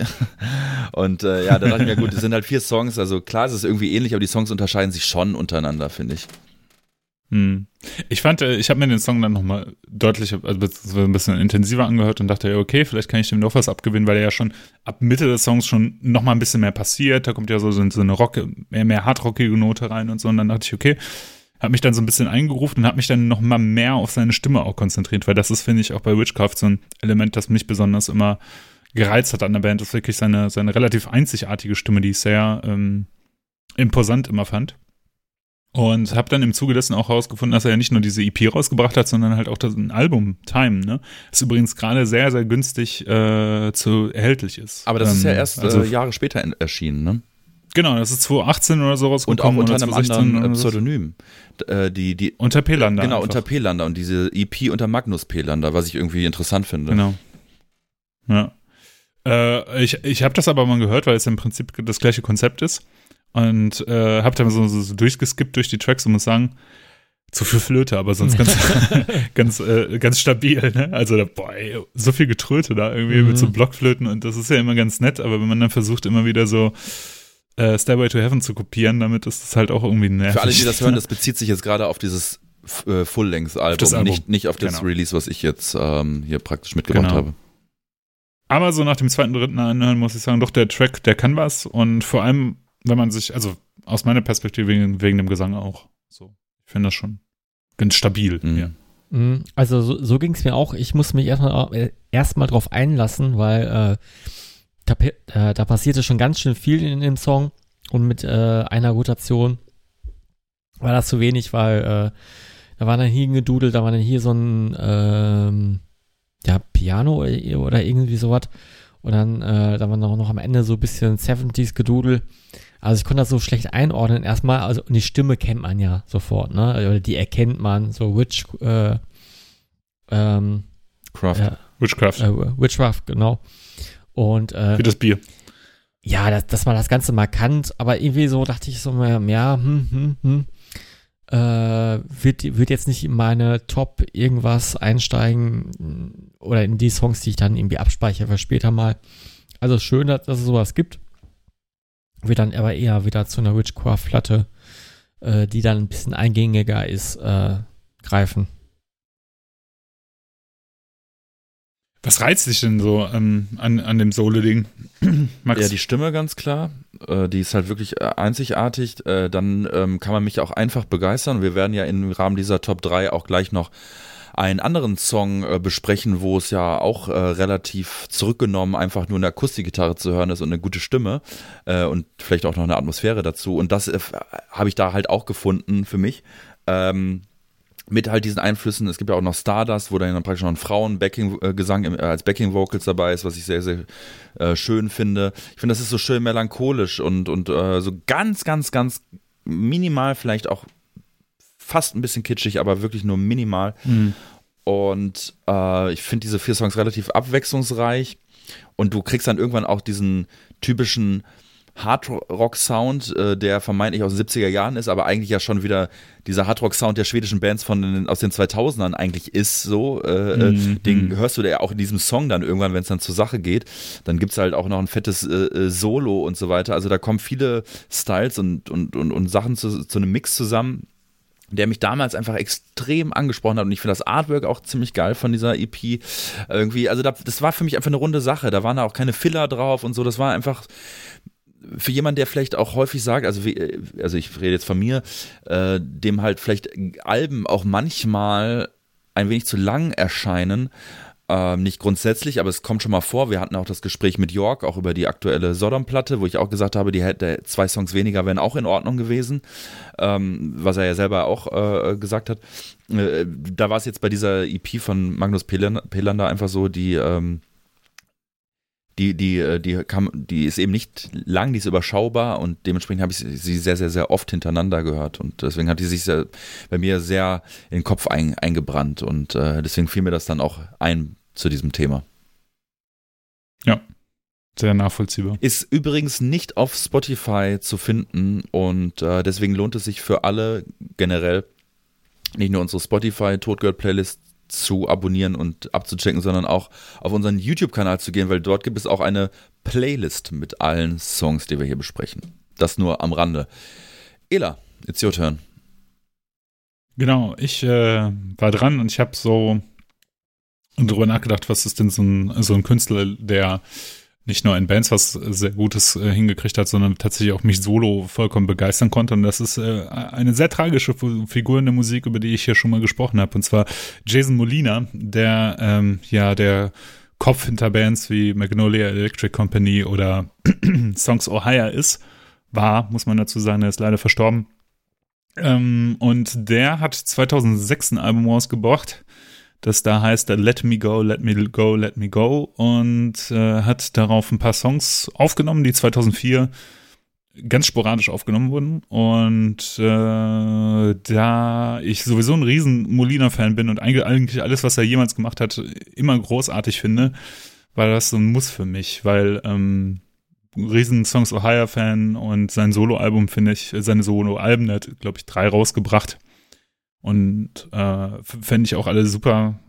2020 kam tatsächlich noch mal eins raus, obwohl er schon, also posthum mit Aufnahme und so. Und ähm, anders als zum Beispiel die Sachen von Songs Aya sind die Sachen, die er solo gemacht hat, wirklich extrem reduziert. Ne? Also da ist ja nur Gitarre und sein Gesang und ähm, das Ganze auch nicht so richtig geil aufgenommen, sondern halt irgendwie so ein, so ein Raummikro und ein Gesangsmikro aufgestellt und das Ganze wurde halt aufgenommen, was ich, was aber sehr, sehr viel Atmosphäre reinbringt und da ist so ein Grundrauschen drin im Sound, ein Hintergrundgeräusch, man hört Schritte irg irgendwo ab drei Minuten, muss man, wenn man genau hinhört, hört man, dass Leute sich im Hintergrund unterhalten ja. oder dass jemand draußen rumschreit oder sowas, ne? Ähm, das macht das Ganze sehr intim und persönlich und das mochte ich sehr, sehr gerne, vor allem bei so einer ja, tragischen Figur wie Jason Molina, der ja dann im Rahmen von seiner Alkoholabhängigkeit dann auch irgendwann verstorben ist und äh, nie so sein, sein Schaffen komplett ausnutzen konnte und nie seine Musik so weit verbreitet hat. Ja. Was äh, sagt ihr denn zu dem Song? Ist voll mein Ding, weil ich ja auch Songs Ohio äh, sehr, sehr mag und das auch schon relativ lange tatsächlich kenne und, und zwar über einen ganz komischen Weg ist das mal zu mir gelangt, ähm, von jemandem, der gar nicht so sehr irgendwie in so einer undergroundigen Szene drinsteckt, aber äh, er hat mir das mal empfohlen und das hat, äh, war genau mein Ding. Und äh, jetzt den Song, äh, den du ausgewählt hast, also Don't äh, It Look Like Rain. Ah ja, genau, habe ich gar nicht gesagt. Genau. Don't It Look Genau, Like Rain. das ja. war ja die, die Frage war ja generell äh, nach Songs dieses Mal. Genau, ich vergessen. Ja, alles sorry. gut. Und äh, ja, es ist halt, also es ist nichts, was ich mir immer und ewig, äh, also zu jedem Zeitpunkt anhören kann, weil das schon irgendwie ein bisschen was mit einem macht. Äh, aber was du halt gerade angesprochen hast, dass das ja so Lo-Fi aufgenommen wurde, Lo-Fi-Recording, ähm, was ja eigentlich theoretisch eigentlich bei jedem Musiker ein absolutes No-Go wäre. Und da macht's halt einer. Und es ist halt geil. Also du hast halt dieses Grundrauschen, was, was du hörst. Und ich hatte das mit In-Ear-Kopfhörern und habe ja gedacht, jemand schreit von draußen oder ruft oder unter und dann, und, und dann weil man ja gar nicht in dem Moment schaltet, es könnte ja auch in einem Song sein, weil normalerweise äh, hört, wird man in Mhm, sowas in mhm. so einem Song nicht hören, es sei denn, es ist absichtlich reingemischt. Und das macht's, wie du sagst, also eigentlich kann ich nicht viel hinzufügen, sehr intim, sehr warm, sehr, man, man hat das Gefühl, man sitzt halt mit im Raum, das ist im, im Grunde ASMR-Musik äh, oder mit einem ASMR-Aspekt.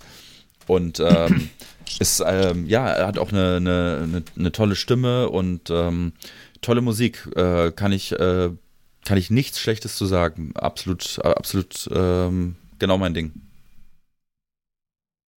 Hm. Ähm, ja, heute war ich wahrscheinlich nicht in Stimmung. Ich habe mir das alles heute angehört. Und äh, auch wieder was ruhigeres. Und äh, was irgendwie war, war, war mir irgendwie zu Depri, wenn ich das jetzt ein paar kurze Worte fassen Mhm. soll. Äh, nee, wahrscheinlich an einem anderen Tag äh, hätte ich da jetzt mehr Zugänge zu. Äh, war natürlich äh, dann eher in der Gesamtplaylist, die ich mir da zusammengestellt habe, ein bisschen zu zu schleppend, zu äh, ja runterziehend. Äh, ich habe mir das beim Streichen angehört und dann dachte ich so, ah, hm, okay. Äh, aber wa- Da war bist du besonders, da bist du besonders gründlich vorgegangen, Ja, ja, glaube ich. ja, genau. so. tatsächlich. Die Ecke, die wurde jetzt Äh, aber schon zehnmal gestrichen. Aber ja. ich, ich, ich kann, ich konnte schon nachvollziehen, dass das so dein, äh, dein, dein Ding ist oder dein, dein Song. Also es war, hat, äh, passte zu dir und dann dachte ich so, ja, passt auch irgendwie in eine Playlist zusammen mit Warning oder irgendwie sowas. Ne?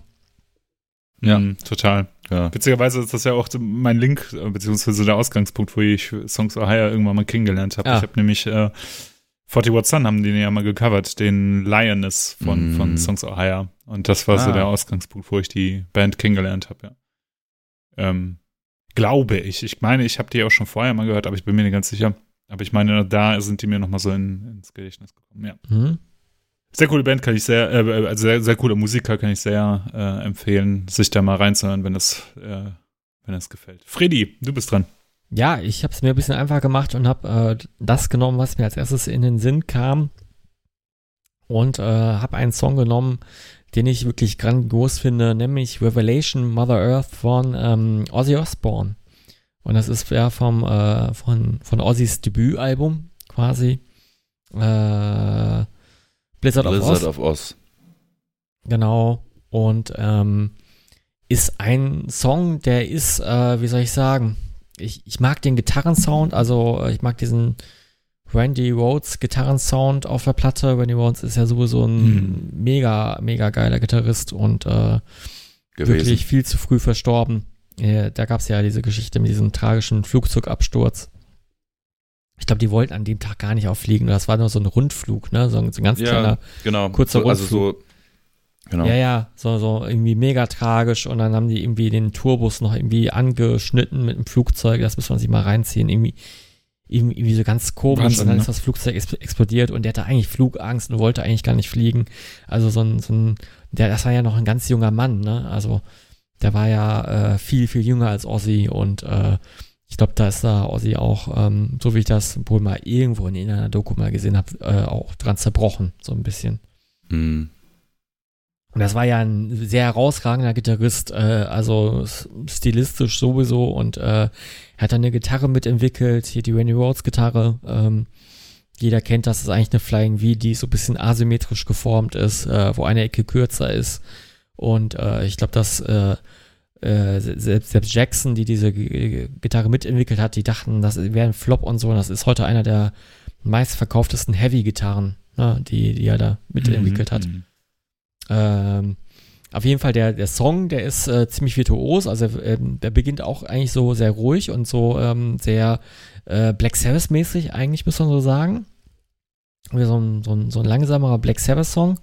Und ähm, ist dann, äh, geht in so ein neoklassisches Solo über oder ist generell schon sehr neoklassisch angehaucht, was ich mega geil finde. Äh, zwar nicht bei Amy Malmsteen, aber hier schon. Und das ist einfach nur so ein Song, der ist einfach äh, in allem irgendwie perfekt komponiert.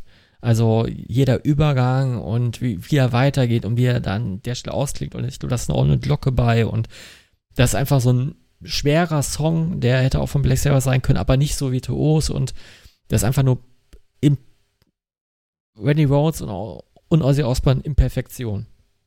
Gibt für mich auch keinen besseren Song. Auf jeden Fall. Ja.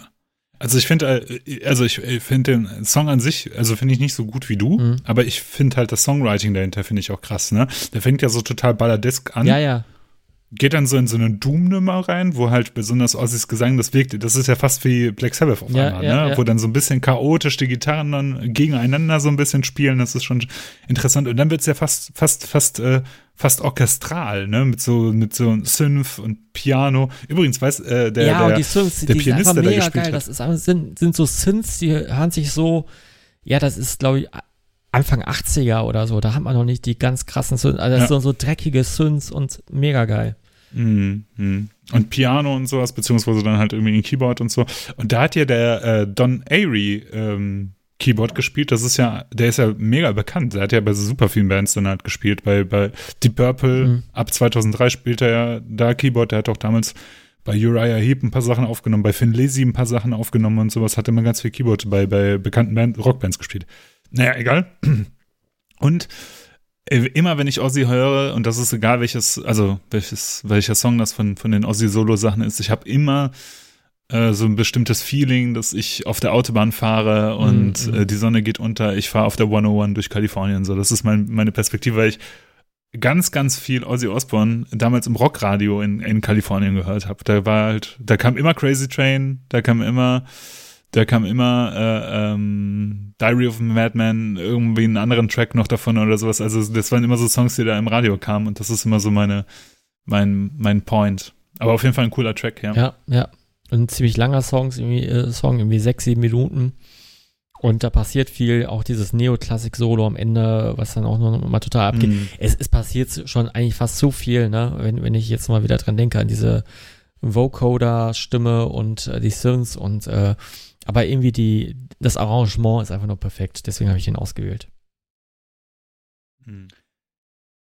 Nicht mein Song. Ähm, das, das Album mag ich sehr gerne. Hat übrigens auch, finde ich, eins der krassesten Artworks überhaupt, dieses, äh, dieses Album. Ich finde, das ist so geil. Also ist ja im Grunde auch ein Foto.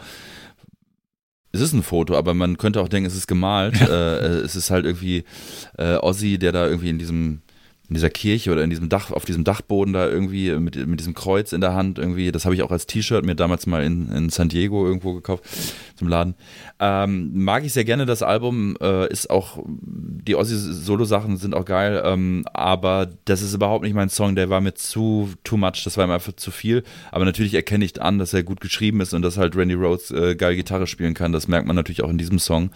Ähm, nee, also mich, ähm, mich kriegst du dann eher so mit Dreamer.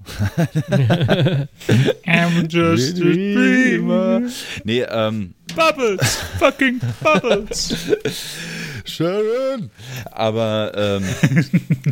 Äh, du hast jetzt repräsentativ, sag ich mal, diesen Song ausgewählt und es war ja auch nach Songs gefragt. Es ist nicht mal mein Lieblingssong mhm. vom Album. Also ich würde wahrscheinlich ganz platt sagen, Mr. Crowley ist mein Lieblingssong von dem Album. Ja, der ist ja auch auf dem Album, ja, ja weil ich den halt wahnsinnig geil finde. Aber ähm, trotzdem ein schöner Hinweis auf dieses Solo-Album, das muss man auch mal sagen, auf das erste Solo-Album von Ozzy Osbourne, nachdem er irgendwie äh, bei Sabbath raus war. Und äh, das war, glaube ich, auch ziemlich erfolgreich. Das ist auch krass, ne? Also man, äh, als ich über das Thema nachgedacht habe, ich habe gar nicht an Ozzy Osbourne und an Dio beispielsweise gedacht, ne? Was ja auch so krass ist, weil das einfach, die sind so äh, Solo so erfolgreich gewesen, so dass man eigentlich schon fast ne? ja und so etabliert, dass das eigentlich gar nicht mehr so als Solo Solo Künstler irgendwie wahrgenommen ja, ja, wird. Ja. Ne? Nimmst es eigentlich schon als Band wahr. Wo da ja, auch Stimmt. Ja, und weil, auch weil einfach, ne, also man muss ja auch sagen, das ist ja auch eher Marketing, was dahinter steckt, ne. Wir nehmen jetzt den großen Namen und setzen den halt voran, ja. bei solchen Sachen halt. Ne? Dass da andere Musiker auch im Hintergrund stecken und super gute Musiker ja. sind, ne? wie Randy Rhodes beispielsweise. Eig eigentlich kein, ähm, das steht außer Frage. Eigentlich kein ne? Solokünstler, ne, äh, wenn man ganz streng genommen nicht, nein. nein. Ja, ja. ja. Oh, gut. Krass, da bin ich ja schon wieder dran. Äh, crazy. Ähm, Train. Train, was? Crazy Train. Achso, Crazy Train. ähm, achso, achso. Äh, okay. Ähm, ich habe mir ausgesucht Ted Nugent, Stranglehold. Ist natürlich auch viel bekannter äh, für seine Soloaktivitäten mit, mit Ted Nugent, wo er ja übrigens nicht, nicht äh, gesungen hat, äh, auch wenn das immer viele denken. Ist im Grunde einfach nur ein Session-Musiker. Übrigens, dazu gibt es eine geile Doku auf Netflix, gab sie mal, gibt es wahrscheinlich immer noch, Hired Guns. Da geht es nur um Live- und Session-Musiker irgendwie, um, diese, um dieses Business und wer da für wen gearbeitet hat und wer die besten Session-Musiker immer hatte und so ja, weiter und ja. so fort. Äh, und das schon, und wie viel Ruhm und wie viel Geld die davon abbekommen haben, von diesen Erfolgen. Und äh, Ted Nugent hat ja ganz am Anfang in der Band gespielt. Ich habe jetzt tatsächlich auch den Namen wieder vergessen, äh, die auch irgendwie so ein, so, so, so ein Hit hatten, aber es war eher so Psychedelic-Rock-mäßig und hat dann irgendwie in den 70er Jahren dann äh, als Ted Nugent dann angefangen oder Ende der 70er Jahre als Ted Nugent angefangen, Mucke zu machen. Und ich erinnere mich äh, tatsächlich auch wieder an meinen Kalifornien-Trip 2010, ähm, wo wir mehr oder weniger durch Wüstenland und, und Death Valley fahren und ähm, im, im Radio läuft halt Stranglehold, beziehungsweise oder auf der CD, die wir dabei hatten von Ted Nugent. Und äh, das ist halt ein oberaffengeiler Song, hat, war genau der perfekte Soundtrack dazu. Ähm, taucht übrigens auch im Film äh, Superbad auf, eine meiner Lieblingskomödien äh, von früher, sag ich mal. Äh, taucht dieser Song auch irgendwann auf. Äh, Ted Nugent an sich ist natürlich ja eher nicht so der coole Typ, mh, mm, hat aber irgendwie ein Händchen für geile Riffs. Ähm, und äh, äh, ja, deswegen äh, hört ihr, äh, kommt Stranglehold auf die, auf die Playlist. Äh, ich denke, ich gehe mal davon aus, ihr beide kanntet oder kennt diesen Song. Ja, ist, ein, ist, ist eigentlich schon so ein Klassiker. Und ähm, ja, normalerweise kennt man irgendwie, oder einer bekannteren Songs ist der Catch, äh, Cat Scratch Fever. Und äh, der Song ist natürlich irgendwie auch sehr, äh, wie soll ich sagen, ist ein Song, den man immer, immer in, in, einer Playlist hat, wenn man, wenn man Ted Nugent dabei hat und äh, äh, auf jeden Fall, ähm, ja, ich, mir ist auch nicht eingefallen, in welcher Band er, er noch gezockt hat. Deswegen nehme ich ihn auch wiederum nicht Dan so als Solo-Künstler wahr. Ne? Aber äh, wo das mit der, mit der Hired Gun erzählt, das haben, haben wir schon mal in der Folge und ähm, der äh, Ted Nugent wurde ja auch schon öfter darauf angesprochen, wie, wie geil sein Gesang ist und so ein Quatsch, ne? Also das ist ja mm. auch irgendwie äh, Wahnsinn, ne? Dass, dass er da, damit verbunden wird, aber das ist ja gar nicht sein Gesang. Und das kann, der Eindruck entsteht ja auch dann, wenn, wenn die Band so heißt wie der Hauptkünstler, der dann einfach nur Gitarrist ist, ne? Klar. M-Boy Dukes hieß Klar. die Band übrigens, der ah. vorher war. Ja, okay. Ja. Also, ähm, ich kenne den Check natürlich, aber ich muss sagen, dass ähm, Ted Nugent für mich unhörbar, also unhörbar geworden ist durch, äh, durch seine politischen Ansichten und sowas. Und das war mir schon immer sehr, sehr suspekt. Auch so, also ich weiß nicht, ich, also es gibt so Dinge, die kann ich dann halt auch einfach nicht mehr übersehen. Und das ist, äh, das ist leider bei ihm so der Punkt. Mhm. Und der hatte sich sehr ausländerfeindlich gegenüber, in der, in der ganzen ähm, Obama-Ära hat er sich sehr, sehr feindlich gegenüber dem Präsidenten gezeigt und sowas. Und auch einfach sehr unter der Gürtellinie und das hat ihn so ein bisschen unhörbar für mich gemacht. Trotz dessen ähm, kann ich das natürlich verstehen, dass Leute äh, sein Songwriting mögen und Stranglehold ist ja auch ein fantastischer Song. Das Intro-Riff, das äh, könnte ja wirklich aus der Feder von Judas Priest sein, von damals, wenn man das so ein bisschen, also es hat immer so diesen, diesen frühen Judas Priest-Vibe, finde mhm. ich, wenn ich das höre. Ich weiß, was du meinst, ja. Ja, ähm, könnte auch so auf The Sad Wings of Destiny oder Sin After Sin sein, finde ich irgendwie. Und äh, ist ein cooler Song. Mir ist aber nie bewusst geworden, weil ich den schon so lange nicht mehr gehört habe, was da eigentlich noch später alles passiert in dem Song. Also dass der ja unendlich lang mhm. ist und dass da auch noch super viel passiert, so im, im hinteren Bereich, weil ich habe immer noch so den Anfang im Kopf. Und äh, Genau, und, und, und äh, jetzt habe ich den halt im Zuge auch der Vorbereitung auf den Podcast mal wieder durchgehört und dachte, ja, so ein bisschen kürzer könnte er schon sein. So eine Radioversion wäre schon okay gewesen. irgendwie, ne? Ja, hinterher wird halt viel mit ja. der Gitarre noch ein bisschen rumgewichst, ne? Also äh, ja, Aber die wollten halt zeigen. Und man muss halt immer vor Augen haben, währenddessen halt einen Typen mit einem Boy Group äh. Ja. Richtig, und der, kein, der keine Drogen nimmt, ne? Der ist ja ganz, äh, äh, auch ein witziger Zufall, ne? Also wir haben ja Ozzy Osbourne hier in der Liste mhm. für heute. Und er hat sich ja ähm, sehr früh, äh, äh, also Ted Nugent hat sich ja sehr, sehr früh gegen Musiker gerichtet, die Drogen konsumieren und auch das öffentlich ausleben. Und äh, der hätte, hat er dagegen äh, Ozzy Osbourne unter anderem gewettert, was irgendwie sehr witzig ja, ist im Kontext. Jetzt sind sie beide auf einer Liste. Ja. Ja, oh, das, das wird dem einen oder dem anderen nicht gefallen. Sie wird es wahrscheinlich egal sein. ja. Achso, ja, dann bin ich yes. dran, ne? Und da gibt es noch was zuzufügen. Nee. Ja. Ähm, ich habe äh, vor ein paar Wochen ähm, habe ich mal wieder die, die äh, Bruce Dickinson Solo-Alben gehört und ähm, kam da auf das äh, Album Balls to Picasso und kam da auf den sehr, sehr kitschigen Song Tears ähm, of a Dragon der aber großartig ist und äh, ist ja ein Album, was 1994 rausgekommen ist. Äh, das zweite Album übrigens, was er im Alleingang rausgebracht hat, ähm, ist auch so ähm, musikalisch so das traditionell mit dem mit dem Debüt ein sehr traditionelles Rock, Hardrock, Heavy Metal Album. Während ab Skunk Word wird es ja dann so ein bisschen anders. Und äh, finde den Song auch wenn er kitschig ist und auch wenn es wahrscheinlich der bekannteste Hit von seinen Solo-Sachen ist, finde ich den äh, ziemlich cool. Es gibt so mehrere Versionen auch, wo der den akustisch spielt oder so mit einer, nur mit einer Akustikgitarre. Ich habe jetzt aber die normale Albumversion, glaube ich, genommen für die Liste. Ähm, finde ich ein super cooler Song. Äh, Höre ich sehr, sehr gerne und äh, fand das immer sehr, sehr schön bei dem Film ähm, Scream for Me Sarajevo, der Doku. Äh, wenn der im Hintergrund lief, dann das bringt mich so ein bisschen back, immer wenn ich den Song höre und denke an diese, diese krasse Zeit, die die Band da erlebt hat und er auch da erlebt hat. Ja. Ich lese ja aktuell, ähm, ich bin ein relativ langsamer Leser und der auch immer so in Etappen liest. Also ich habe dann mal so zwei, drei Wochen, wo ich jeden Tag lese oder jeden Abend lese und dann mal wieder zwei Wochen nicht. Und ähm, aktuell, ich bin aber schon fast durch, äh, lese ich ja die Bruce Dickinson Biografie, äh, What Does This Button Do? Und die kann ich wirklich nur empfehlen, weil ich finde, die ist gut geschrieben, ist sehr unterhaltsam, sehr interessant. Uh, was mich ein bisschen stört, ist tatsächlich, dass bis zum Seven Sun Album noch einigermaßen auf, ausführlich über die Albumproduktion, also im weitesten Sinne ausführlich über die Albumproduktion gesprochen wurde und wie welche Songs entstanden sind. Und äh, aber ab der No Prayer dann einfach gar nicht mehr da wirklich groß drüber gesprochen wird. Und gerade das hätte mich halt interessiert, ne? Also das gerade das hätte ich spannend gefunden.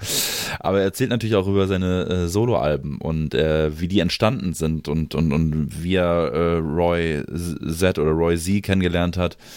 Rosé, und, und so weiter und so fort. Das ist alles äh, interessant und, und interessant auch, was er eigentlich für einen Kampf auch mit sich selber hatte, um einfach sich selber das zu beweisen, kann ich überhaupt alleine Mucke machen? Also kann ich als Solokünstler äh, irgendwie ähm, Musik machen? Und was echt krass ist, wo man denkt, ey, zu dem Zeitpunkt hat er ja schon zwölf Jahre ähm, also bis, das erst, bis zum ersten Album, äh, ähm, 10, 12 Jahre äh, Rockstar-Geschichte hinter sich gehabt irgendwie und, und hat alles gesehen und alles gemacht und, und, und hat sich dann wirklich schwer getan und hat ja auch gesagt, dass er praktisch äh, mit dem äh, mit dem ersten Album Tattooed Millionär, äh, das ist im Grunde, er, er nannte es ein gut produziert, ein, ein, ein Scherz, der gut produziert war. ähm, äh, weil ich finde das Album nicht schlecht, um Gottes Willen, aber er selber ist da nochmal kritischer und, und, und dann spricht er halt auch über Balls to Picasso und sagt halt auch, dass das im Grunde, ähm, dass er da nicht wirklich hochgradig zufrieden war mit diesem Ergebnis, aber er klammert äh, Tears of the Dragon immer aus und sagt, äh, der war gut, der ist gut. Ne? Und, äh, und das ist halt einfach so. Es ist genau äh, mein Ding und das ist genau das, was ich irgendwie fühle oder haben möchte, wenn ich Bruce Dickinson Solo höre. Ich möchte so einen Song haben, ich möchte so einen Song haben wie ähm, Jerusalem oder ich möchte auch so einen Song haben wie ähm, äh, von dem, von dem letzten Soloalbum äh, Navigate the Seas of the Sun. Ähm, irgendwie, äh, das ist so balladesk und, und, und irgendwie auch äh, herzzerreißend und, und vielleicht auch leicht kitschig, ich weiß nicht. Aber äh, ist genau mein Ding und da, und da, da schafft er es ja wirklich eine andere Variante zu sein. Es gibt immer so ein paar Parts, wo man denkt, ah, das könnte auch Maiden aus der und der Phase sein, das könnte auch, aber es gibt auch immer wieder Parts, wo man sagt, nee, das könnte gar kein Maiden sein. Und äh, ich habe ja auch diese, diese Vinylbox mit allen Alben, die ich mir auch nochmal zu Gemüte führen möchte, weil ich da nochmal noch intensiver reinkommen möchte, als ich es bis äh, aktuell bin. Aber es ist ein schöner Song und äh, trifft natürlich das Thema auch sehr, sehr gut. Und ähm, hat Spaß gemacht, den mal wieder zu hören. Mhm. ja, ich habe ich, ich hab, ich hab es durchgehört zweimal sogar. Und äh, beim ersten Mal habe ich mich gefragt, äh, okay, hättest du jetzt Bruce äh, sofort herausgehört, hättest du nicht äh, gewusst, von wem der Song ist. Also er hat ja am Anfang, äh, oder ja, kann man jetzt nicht sagen, am Anfang äh, hat er sich vielleicht bemüht, nicht so zu singen, wie er sonst immer singt. Das war ja dann eher so, so ruhiger und so. Und ich habe die Stimme auch nicht sofort erkannt.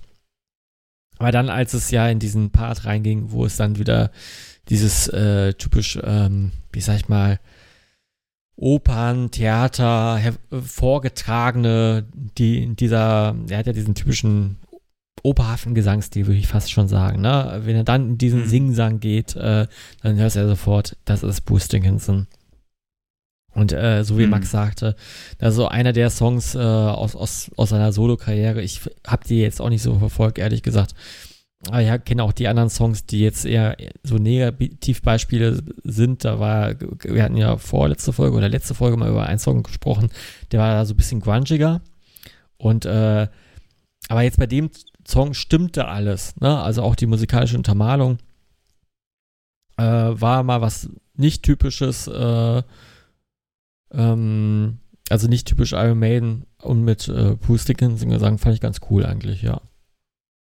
Echt? Findet, also, äh, findet ihr echt, dass man, also, weil ich, also immer wenn ich den Song höre, denke ich immer, dass es, das klingt so nach einem ganz neuen Maiden-Song. Also so, äh, so ja, ja. aus der aus der Brave New World. Ja, genau. Das, das ist so meine. Das ist das, was ich meinte. Nicht in allen Parts, aber in manchen Parts äh, habe ich ja. das Gefühl, das könnte Maiden aus der aus der späteren ähm, Ära sein, auf jeden Fall. Ja, das stimmt, stimmt, auch wieder. Ähm, also die ganz späteren Sachen, die da höre ich dann auch nicht mehr so oft rein, ehrlich gesagt, weil ja. Mhm mag dann lieber eher die. Weil du keine Ahnung die, hast. Ja, weil ich keine Ahnung genau. habe und äh, ich bin ja so sind die allergrößte Maiden-Fan, dann höre ich lieber die alten, älteren ja, ja, Maiden. Nee, alles ja. gut, alles gut.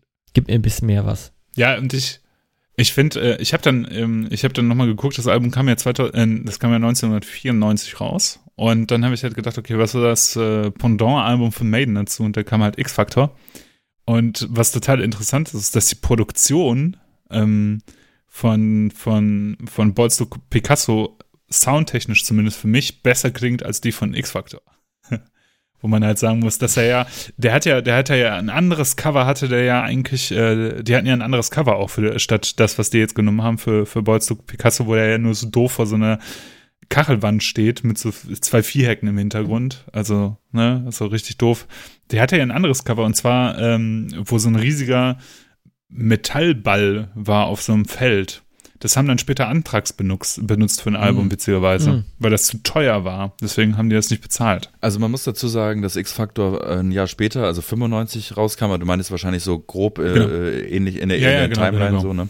Und äh, dass mh, natürlich Bruce Dickinson äh, das Glück hatte, dass sein Album nicht von Steve Harris produziert wurde. Äh, äh, bezüglich ja. Sound, ne? Das muss man ja auch dazu sagen. Es ist ja auch nach wie vor schade, dass man X-Factor gerne mal in einem guten Sound äh, eigentlich hören würde. Was das Album für mich nicht mhm. schmälert, aber also, ne, der, aber gerade der Sound ist natürlich schon sehr, sehr schwierig. Ja. Das mit dem, äh, das mit dem Metallball habe ich jetzt nicht verstanden. Also der, äh, ich, ich kenne. also es gab ein anderes Cover. Ja.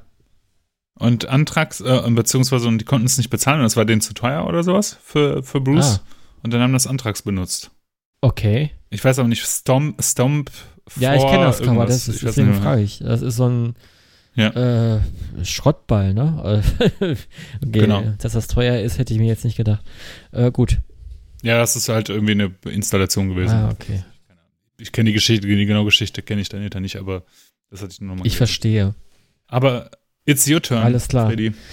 Ich will das jetzt auch nicht so in die Länge ziehen hier. Ähm, ja, ich habe äh, mir einen äh, Solokünstler rausgesucht, den ich seit ähm, paar Jahren auf YouTube verfolge, weil er äh, ein sympathischer Typ ist, ein sympathischer Dude. Und ähm, Okay. den kennt man als Musiker aus den Bands äh, Feared. Ich glaube, das ist auch eher auch so ein, hat eher so einen Pro Projektcharakter. Und ähm, oh, jetzt ist mir der Name entfallen. Äh, The Haunted The The Haunted. Haunted, ja, so, so Neo-Thrash, ne? Habe ich, äh, und Mhm. TNT. Six Feet Under, da hat er auch mal auf der Unborn hat er Gitarre stimmt, gespielt. ja. Das hatte ich gar nicht mehr auf dem Schirm.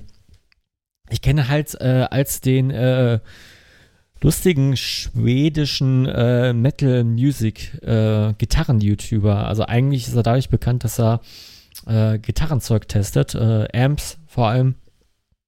Er hat dann so ein paar Kategorien so lang, ich weiß, ich habe den ziemlich am Anfang mitbekommen, wo er einfach zwei, drei Gitarren getestet hat und dann irgendwie so ein Billo-Amp oder ein, hier mal ein Amp.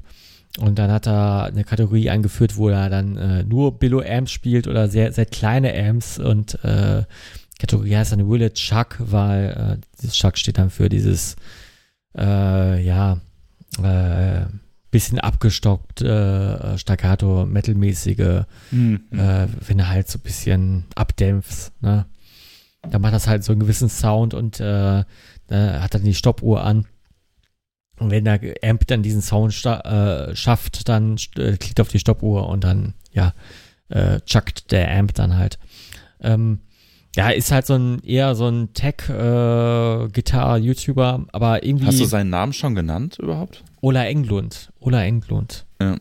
Habe ich gar nicht genannt, ja. Es handelt sich um Ola Englund. äh,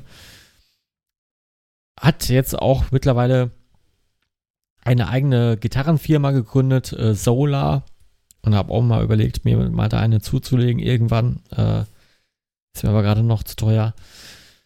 Und äh, er hat ein Soloalbum veröffentlicht, ähm, quasi. Auch aus seinem YouTube-Dasein eigentlich, wo er dann so ein paar Metal-Tracks eingespielt hat mit seinem, äh, ja, äh, Technik-Stuff.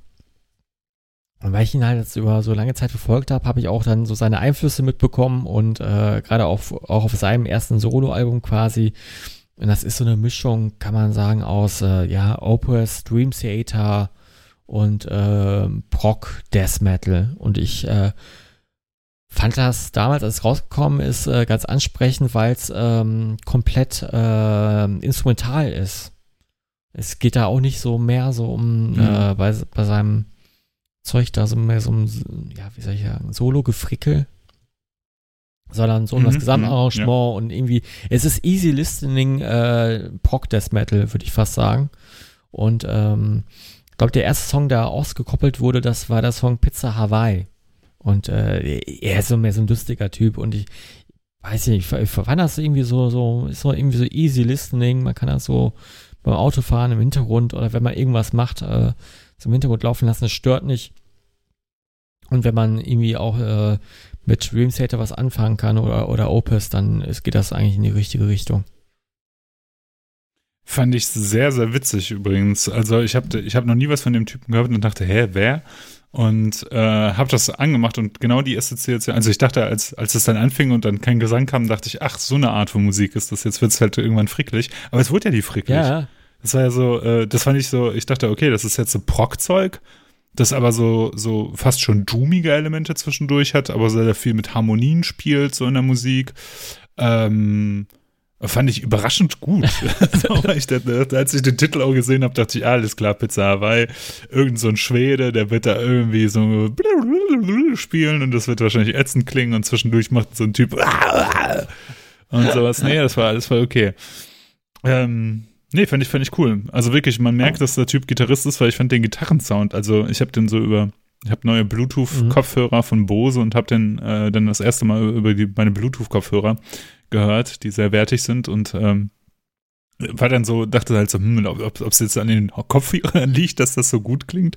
Also so der Gitarrensound, ja, ja der ich. ist auch, ähm, und der testet auch sehr viel Studio Gear. Also Dann so Mhm. halt äh, Preamps Klingt schon und echt- sowas. echt das, fett. das merkt man schon, ja. Ich fand's, ähm, also ist jetzt so e- eigentlich absolut gar nicht meine Musik, aber äh, muss sagen, das hat mich so ein bisschen geerdet, muss ich sagen. Fand ich, dachte ich so, ey, okay, vielleicht solltest du dir mehr von so einem Kram anhören. Fand ich nicht schlecht. Hat so ein bisschen was auch von ähm, Long Distance Calling. Ja, total. oder Ja, was. ja, ja. Find Äh, bin ich auch Ja. Fan von sowas. Ja, da ich ja selber auch überhaupt gar kein Gitarrist bin, irgendwie ist das jetzt auch nicht so, dass ich so denke, wow, geil, so, ne, wie, äh, so was für Riffs er spielt irgendwie. Aber man merkt natürlich schon, dass es ein Gitarrist ist und dass die Gitarre da auch im Vordergrund stehen soll, weil der Gitarrensound schon ziemlich gut ist auf diesem Track. Das habt ihr ja auch schon erwähnt. Und es tat auch nicht weh, sich das anzuhören. Es war jetzt auch nicht so, dass ich das völlig un, uncheckbar und völlig undenkbar fand, dass man das, sich das anhören kann. Um Gottes Willen, das war schon in Ordnung. Aber es ist nichts, wo ich denke, oh geil, da muss ich noch, einen- noch einen weiteren Track äh, anmachen. Aber klar, wenn das auf irgendeiner längeren Autofahrt läuft, dann würde ich da wahrscheinlich auch irgendwie so ein bisschen mehr drin versinken, als ich es jetzt irgendwie getan habe. Ähm, ich fand es auf jeden Fall interessant, weil mir der Name genau, äh, so wie Ela, hat mir gar nichts gesagt. Ich habe auch im ersten Moment, als ich nur so mit Pizza Hawaii und so, habe ich irgendwas gedacht, dass, da kommt jetzt irgendwie sowas so deutsch, so eine deutsche ähm, Type irgendwie so so aus 70er Jahre äh, Krautrock-Legende oder die ich überhaupt nicht kenne oder keine Ahnung, weiß nicht, irgendwie sowas habe ich gedacht. Ne? Es gibt ja viele, die, die so Pseudonyme haben und, und ich dachte auch noch bei Pizza Hawaii irgendwie. Ähm, ja gut, okay. Ähm, nee, aber es war in Ordnung. Das ist auch, hat auch meinen Horizont erweitert, aber es ist jetzt nichts, äh, wo ich jetzt äh, nach mehr lechze, sag ich mal. Mhm. Ja, ist, ist, ist, ist äh, völlig legitim. Ich, ich fand es mal ganz witzig, mal hier sowas reinzunehmen, weil es ja was völlig anderes ist, aus einer ganz anderen Ecke äh, kommt. Es kommt eher, eher aus der YouTube-Ecke, würde ich fast sagen, wenn man. Hatten wir schon, hatten wir doch schon Oliver Tree. beispielsweise. Achso, ja, okay. Für den sich auch keiner von euch äh, interessiert hat. Ja, aber er ist ja so ein, so ein, wie soll ich sagen, so ein Gear-YouTuber und äh, ich schaue mir tatsächlich mal ab und Ja, zu okay. mal sowas Hm. gerne mal an. Der macht auch so Videos, dann äh, hat er letztens eine Gitarre, eine Signature-Gitarre von Gary Holt äh, von, von Exodus getestet und äh, hat dann so ein bisschen nachgeforscht, was, was, was für Zeug äh, spielt denn der Gary Holt und welche Pedale benutzt er. Dann hat er die Pedale ein bisschen verwechselt auf, äh, auf den Alben und dann hat dann Gary Holt das unter seinem Video nochmal richtig gestellt als Kommentar.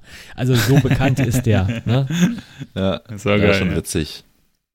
Nee, äh, ist wahrscheinlich ein Gitarren-Gear-Nerd und, und ich glaube, viele Leute, die selber auch irgendwie ein Instrument spielen und im Idealfall vielleicht eine Gitarre spielen, ähm, können da vielleicht auch noch, noch mal besser und anders drüber connecten und können auch vielleicht, sagen wir mal, den Humor, der daraus auch entsteht und so weiter, nochmal anders wahrnehmen, jetzt als, als ich, der da jetzt halt mit, mit, mit Instrumenten nicht, nicht, nicht viel am, am, am Hut hat. Ne? Ja.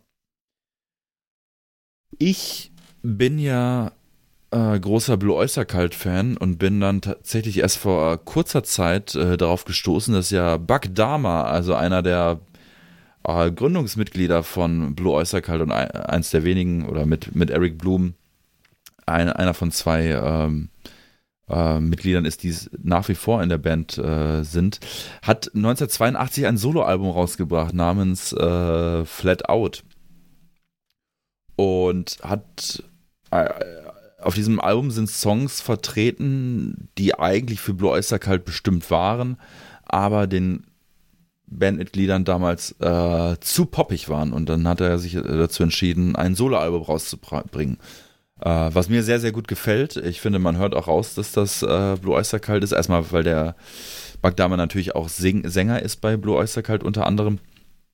Und ich finde, man hört aber auch so ja, andere Aspekte, die irgendwie mich an Blue Oyster Cult erinnern. Und ich habe mich für den, ich glaube, es ist der Opener-Track entschieden, äh, That Summer Night. Ist aber keine der beiden Singles, die äh, veröffentlicht wurden, wenn ich mich recht erinner- erinnere. Und da würde mich mal interessieren, was ihr dazu gesagt habt oder was ihr dazu sagt. Ähm, ich, äh, das war meine große Überraschung aus dieser Top 3. Ich fand es super geil. Also ich fand, äh, ich wusste überhaupt nicht, dass er Solo was rausgebracht hat. Das ist ja auch überhaupt nicht populär gewesen. Das ist ja auch das einzige äh, Album, das er unter dem Namen rausgebracht hat, beziehungsweise unter seinem Namen, ne? Yes. Und äh, der Song fand ich super geil. Das hat mich so ein bisschen, das war so eine heavyere, also ich weiß nicht, ob ihr das verstehen könnt, aber es hat mich so erinnert wie so eine Heavy-Version von Sting. Mhm. Ich weiß, so was du meinst. irgendwie Ja, ja. so ein bisschen. Ne, so, auch witzigerweise ein Solokünstler. Und hat er auch so, gitarrentechnisch so ein paar Elemente, also zumindest der Track von The Clash, so ganz, ganz frühen 77er London Punk, der auch sehr poppig war, so irgendwie. Äh, da war so ein bisschen Surf mit mm. dabei, da war so ein bisschen, also sehr, sehr viel Pop natürlich dabei. Hat mich total umgehauen, fand ich total geil. Dann habe ich mir die anderen Tracks angehört und dachte, äh, die sind mir dann schon ein bisschen zu poppig. Äh, ja. Und als ich dann bei Your Loving Heart angekommen bin, dachte ich, ach du Scheiße, was ist da mhm. los? Was hat, hat, er denn da versucht? Das ist ja fürchterlich, das ist ja absolutes Chaos, total schlimm. Da gibt es ja auch ein Video zu, das ist eine von den Singles, ja. die er dann als Single-Veröffentlichung gemacht hat. Kann ich sehr empfehlen, das Video, das ist sehr witzig, retrospektiv, so ein Video anzugucken, weil es äh, will, glaube ich, mehr sein, als es ist. Oder es ist, äh, es ist parodierend so gemacht mhm. worden. Fand ich sehr geil, hat mir sehr gut gefallen. Ähm, hab dann auch direkt Bock gekriegt, mir das Album zu kaufen. Obwohl äh, du schon richtig den Song gewählt hast, weil das ist, glaube ich, der Song, der am eingängigsten ist. Oder ähm, die sind ja alle sehr eingängig, aber der dann noch so ein bisschen mehr Biss ja. hat und dadurch cooler wird. Genau. Ne? Ist auf jeden Fall der beste Song des Albums. Mhm. Äh, wobei ich die anderen Songs einzeln genommen auch teilweise ein bisschen ein Ticken zu cheesy finde manchmal, aber im, im gesamten Konstrukt konnte ich damit leben, indem man sich sagt, okay, das ist jetzt eine poppige Blue Oyster Cult Version sozusagen, ähm, mhm. Love It or Hate It, aber so ist es nun mal und wenn du halt den etwas rockeren Sound hast, musst du halt wieder Blue Oyster Cult hören, so, nach, so habe ich das für mich so gesehen und äh, der Gesang von Buck äh, Dama ist natürlich auch sehr markant, also man erkennt den ja auch einfach, ne, also äh, ja. das, äh, das muss man ja auch einfach sagen. Ja, ähm, wenn ich da kurz mich einfach nur im Ela anschließen kann, ich fand es auch sehr cool, äh, habe zuerst überhaupt nicht an Blue Oyster Cult gedacht, weil ähm, ja ich den Namen auch gar nicht kann. Ich konnte das überhaupt nicht verknüpfen. Ich habe da einfach, mal blind reingehört. Ähm, war erstmal ein bisschen irritiert von, von, von den Fotos, die da in dem Video hinterlegt waren. Hab, hab versucht, das zu sortieren und dachte so, ah, wohin gehört das jetzt? Dann natürlich gegoogelt und dann direkt ging mir das Licht auf und dachte, Blue Oyster Cult. Und dachte ich so, ja, es hört, hört sich ja fast genauso an. Äh, nur halt, genau, mit diesem Aspekt, dass es dann nicht äh, in das gleiche Genre geht. Aber fand, fand ich ganz cool, kannte ich überhaupt nicht. Äh, Name sagte mir gar nichts. Ähm, wahrscheinlich auch, von, weil ich nicht so tief im Blue Oyster Kalt dann so nie drin war. Aber ja, coole Nummer. Ja. Richtiger äh, viel gut Track. Ja, oder? Ja. Also ich, ich, ich konnte mir den auch ein paar Mal hintereinander ja. geben, so das hat funktioniert irgendwie. Ja, ich auch. Äh, ich auch. Leider gibt's das halt auch nicht auf Spotify. Ja. Deshalb ist mir, ich meine, ich sammle ja so oder so Platten, aber ich habe mir die ähm, LP gekauft bei eBay Kleinanzeigen und dann äh, für einen Zehner inklusive Versand und ich dachte, das ist fair. Dann kam die an, dann sehe ich erstmal, dass da auf dem Cover eine Verbrennung drauf ist. Äh, das hat man auf dem Foto überhaupt nicht erkannt. Also das lag irgendwie in der Sonne und da hat einer eine Lupe noch drüber gehalten oder so. Fall äh, so. und dann hole ich diese Platte raus und dann und, und äh, die Innenhülle war einfach an einer Stelle mit der Vinyl so ein bisschen verschmolzen. Das heißt, ich musste oh die da so rausreißen. Das heißt, äh, der Rand von der LP war halt voller Papier. Dann, und sie war natürlich an der einen Stelle auch so ein bisschen verbogen. Und äh, ich habe sie dann trotzdem mal aufgelegt, aber konnte natürlich jeweils die ersten Songs äh, von der A und der B-Seite mhm. nicht hören. und äh, lass mich raten, äh, der Song ist einer von den ersten Songs. Der ist, ist der, der, Opener. Opener. Also, wenn ich mich recht erinnere, ist es der Opener. Und ähm, ich konnte halt so in den Opener reinhören, aber nicht den Opener von Anfang an sozusagen, ne? Und habe dann den Typen von eBay Kleinanzeigen geschrieben, ey so, ey, ne, und hier die Fotos und so. Und dann hat er sich sofort entschuldigt, hat gesagt, ey, ja, mein Bruder hat die äh, in gut und schlecht sortiert und so. Und er meinte, die, die gingen noch, tut mir leid, ich überweise das Geld und jetzt habe ich ähm, das Geld. Und äh, es ist alles live, äh, es ist alles live hier. Äh, wir sind hier im Fernsehen, ne? wetten das, macht auch manchmal Fehler. ähm, Geil. Auf jeden Fall habe ich das Geld zurückerstattet bekommen und äh, habe es mir dann nochmal ersteigert äh, oder nochmal besorgt, äh, damit ich es im Schrank habe, äh, weil ich diese Blue Oyster Cult Sammlung plus jetzt dieses Solo-Album einfach komplett haben möchte. Und ich mag es und ich finde das äh, Artwork auch geil, wie er vor diesem Auto steht, was irgendwie einen Platten hat. Irgendwie. ja, und äh, Bagdama irgendwie auch ein cooler Typ. Äh, ähm, Blue Oyster Cult ja. generell. Äh, obercoole, abwechslungsreiche, tolle, starke Band. Muss man einfach sagen. Ja, das war mein letzter äh, Track. Äh, Eler, you are dran. Dann bin ich jetzt wohl dran. Ja, ich äh, schmeiß den Rotor an äh, mit einer der ersten Pagan- oder Folk-Metal-Bands. Ähm, Vielleicht, weiß Minja. ich nicht, keine Ahnung, dafür kenne ich Genau. Nee, ich habe äh, Isengard genommen. Ich habe Isengard genommen, das Soloprojekt von, von, von Fenris, dem Schlagzeuger und zwischendurch Sänger und Gitarristen von, von Darkthrone. Der macht ja irgendwie alles. Und der hat ähm, 1995 ein Album rausgebracht, das heißt Hostmorke und da ist ein großartiger Song drauf. Äh, I Camp mit Quiste Christ. Einer meiner absoluten Lieblingssongs von, von, von allem, was, was äh, dieser Mensch musikalisch je gemacht hat. Ich finde, das ist äh, sehr geiler, komischer, stampfender äh, Heavy Metal Song mit sehr obskuren Gesang auf Norwegisch. Äh, manche würden sagen, das ist Folk oder Pagan Metal. Ich spreche dagegen, weil ich einfach zu wenig Keyboards da drin höre. Es sind Keyboards aber drin. Und es ist ein super cooler Song. Äh, hat einen total bizarren, komischen Sound. Und mir macht das total viel Spaß, den zu hören. Mir auch. Obwohl ich, äh, wir haben ja schon mal über Isengard gesprochen, auch schon ein bisschen länger, äh, ein bisschen intensiver darüber gesprochen und ich habe Isengard auf der einen oder anderen Autofahrt schon mal äh, zu hören bekommen, habe mich aber nie äh, selbst äh, hingesetzt und gesagt, so, jetzt höre ich mir den Stuff mal an. Deswegen bin ich ja immer froh ähm, über diese Top 3, weil man sich dann die Songs in, in Anführungsstrichen anhören muss. Und ähm, der Sound ist ein bisschen besser als bei, äh, bei beim Herrn Mol Molina, ähm, aber anders. äh, also auch schlecht, aber anders schlecht irgendwie, aber gut und, und, und zuträglich für die Atmosphäre und ich mag es auch total gerne. Und ähm, ich, ich, ich, ich habe es jetzt nicht übersetzt, obwohl ich ja so ein bisschen Schwedisch kann. Und klar, es ist Norwegisch, aber es ist im Grunde die gleiche Sprache. Aber allein der Name und die, der Gedanke an so ein paar Szenen aus Herr der Ringe, äh, also der, der Bandname und Herr der Ringe-Szenen irgendwie, äh, das äh, funktioniert für mich in meinem Kopf total gut. Und äh, ja. ähm, ist, ist, ist äh, gute Mucke und ähm, ja, funktioniert einfach. Hat Atmosphäre, kann man nicht äh, aberkennen. Mhm. Ja. Äh, ich finde, es ist tatsächlich mehr Black Metal als Folk, obwohl man diesen Folk-Vibe da schon irgendwie doch schon raushört, auch bei diesem verdammt schlechten Sound. Aber es gehört ja irgendwie da auch dazu. Und man merkt, äh, dass äh, gesanglich da Fenris äh, irgendwie alles ausreizen äh, möchte. Also der ist da irgendwie äh, voll drin, voll dabei und äh, tatsächlich Isengard ist, ist jetzt nicht irgendwie so ein Ding, worauf ich immer so dann irgendwie komme, wenn, wenn ich an sowas denke. Also es ist dann irgendwie einer der letzten Bands, die mir dann einfällt, äh, aber sollte ich mir dann öfter mal zu Gemüte führen, weil es da noch für mich was zu entdecken gibt tatsächlich. Aber es ist äh, und auch äh, ja, ist da wahrscheinlich eher dem Sound geschuldet. Ja.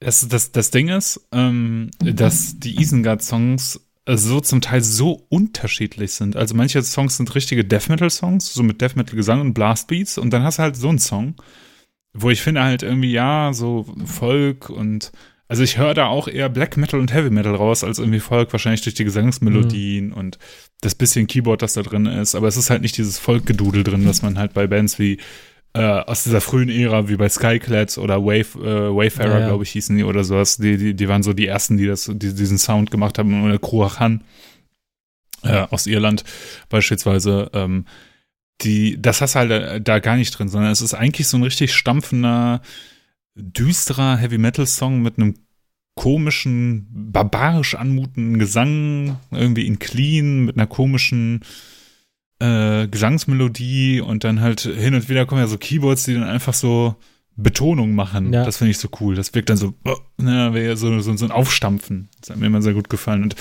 irgendwie die Band begleitet mich schon Ewigkeiten und ich komme immer wieder so auf die auf, auf Horstmorke und Winters Kugel, das sind so die beiden Veröffentlichungen, die gut erhältlich sind und jetzt das neue Album, äh, das, das äh, letztes Jahr rausgekommen ist, glaube ich, oder vorletztes Jahr äh, komme ich immer wieder auf diese, diese, die ersten zwei Veröffentlichungen und höre da rein und denke mir, boah, krass eigentlich, was das für, für komische Mucke ist und äh, begleitet mich halt irgendwie auch schon mein Leben lang, seitdem ich irgendwie Musik höre. Mhm. Steht da auf dem äh, Album vor allem Bücherregal oder Plattenregal?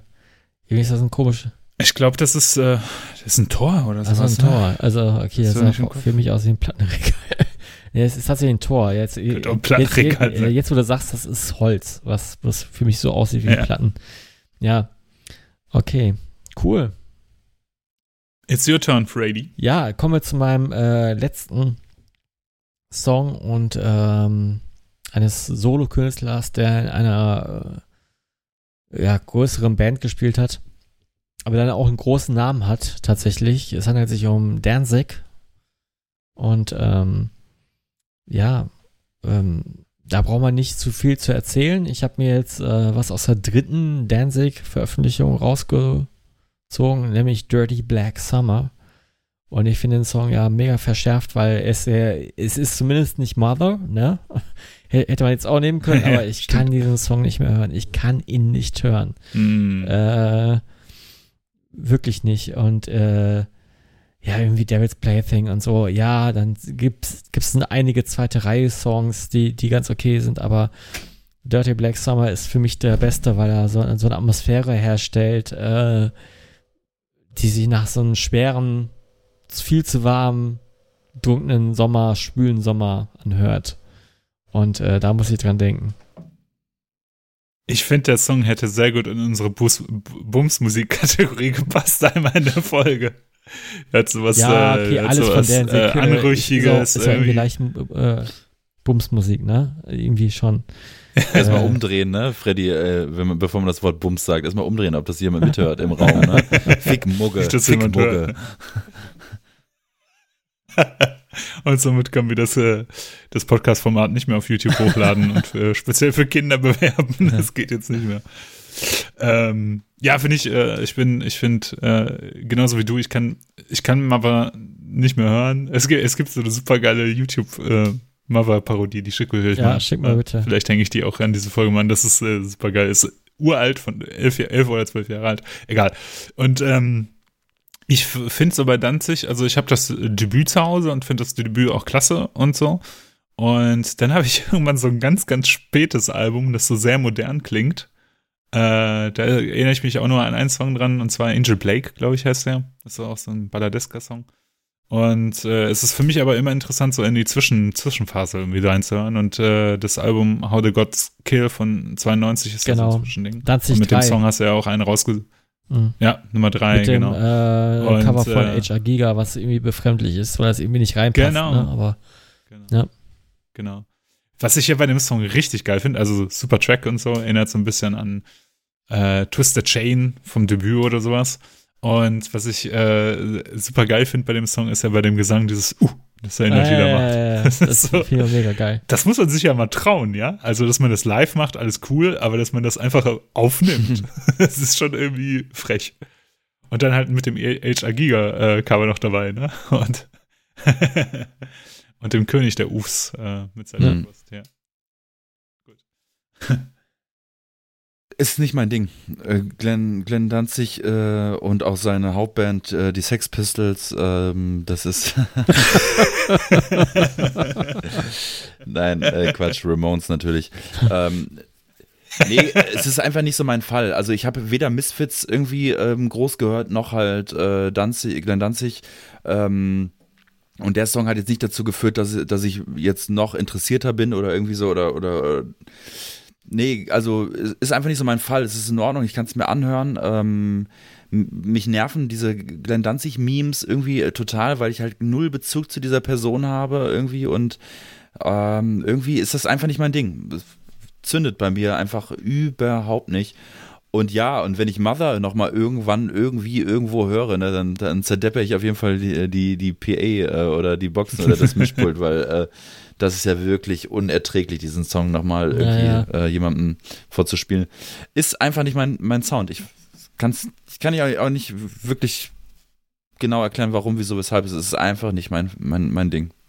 Ja, das Witzigste an Mhm. den Glenn Danzig Memes finde ich, äh, weil die Schlagzeile, die ich irgendwie mal gelesen habe, dass seine äh, äh, Freundin oder Ex-Freundin sagte, äh, äh, ihn, ihn nerven die Memes auch und ihn nervt jedes einzelne, äh, das, er, das er sieht, kennt. das hat er sich auch irgendwie ein bisschen verdient. Ne? Also irgendwann ähm, äh, ist das dann auch würdelos, wenn man das äh, Ding noch wei so, so weit treibt. Ne? Ich glaube, vor ein, zwei Jahren war auf einem Konzert, habe mir ein Video angeschaut, dachte so, ja, okay, das braucht eigentlich kein Mensch mehr, ne? Ja, das ist halt, äh, er bietet halt viel Angriffsfläche, ne? Also es gibt ja, ich weiß nicht, ob ihr die Geschichte kennt mit, mit seinem Haus Ja, und dem Haufen Steine, der von seinem, ja, genau, ähm, da ge- irgendwann, ich glaube, das war bei, also es ist schon ewig äh, her, ewig alt oder so, dann gab's ähm, hat jemand in so einem Blog oder sowas gepostet, irgendwie, mein Nachbar ist glendenzig und er ist richtig scheiße. Äh, und hat dann so eine, so eine, so eine Chronik aufgeschrieben, warum Glenn Danzig als Nachbar scheiße ist.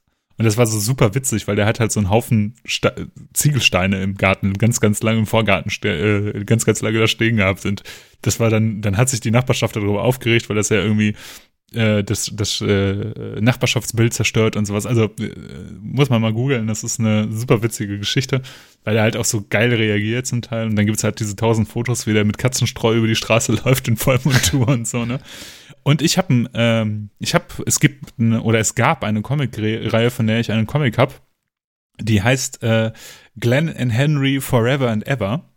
Äh, die kann ich euch, wenn wir uns das nächste Mal vielleicht irgendwann mal wieder persönlich sehen, dann bringe ich euch das mal mit. Das ist nämlich sehr, sehr witzig. Das handelt davon, dass äh, Glenn Danzig zusammen mit Henry Rollins von Black, äh, Black Flag zusammenlebt. Mm. Und dass die ein Pärchen Geil. sind und was die für Abenteuer erleben. Und die haben zusammen auch eine Wohnung oder ein Haus und die Nachbarn sind Satanisten, das sind nämlich Hall and Oates. Geil. Super, super witziger Comic, Mega. ja. Und äh, äh, ich hatte mal ein Interview gelesen mit Henry Rollins, wo der Autor dieses Comics ihm irgendwie, oder ein Fan von diesem Comic hat ihm den halt irgendwann mal hingelegt und hat halt zum, äh, gefragt, ob der ihn signieren könnte. Und dann hat er äh, Henry das gemacht und hat da so durchgeblättert und meinte halt, war relativ ausdruckslos, ne? Und dann meinte der Typ, der das da irgendwie dem Henry gegeben hat, ja, was, was meinst du, was würde denn Glenn dazu sagen? Der fände das, glaube ich, nicht so geil.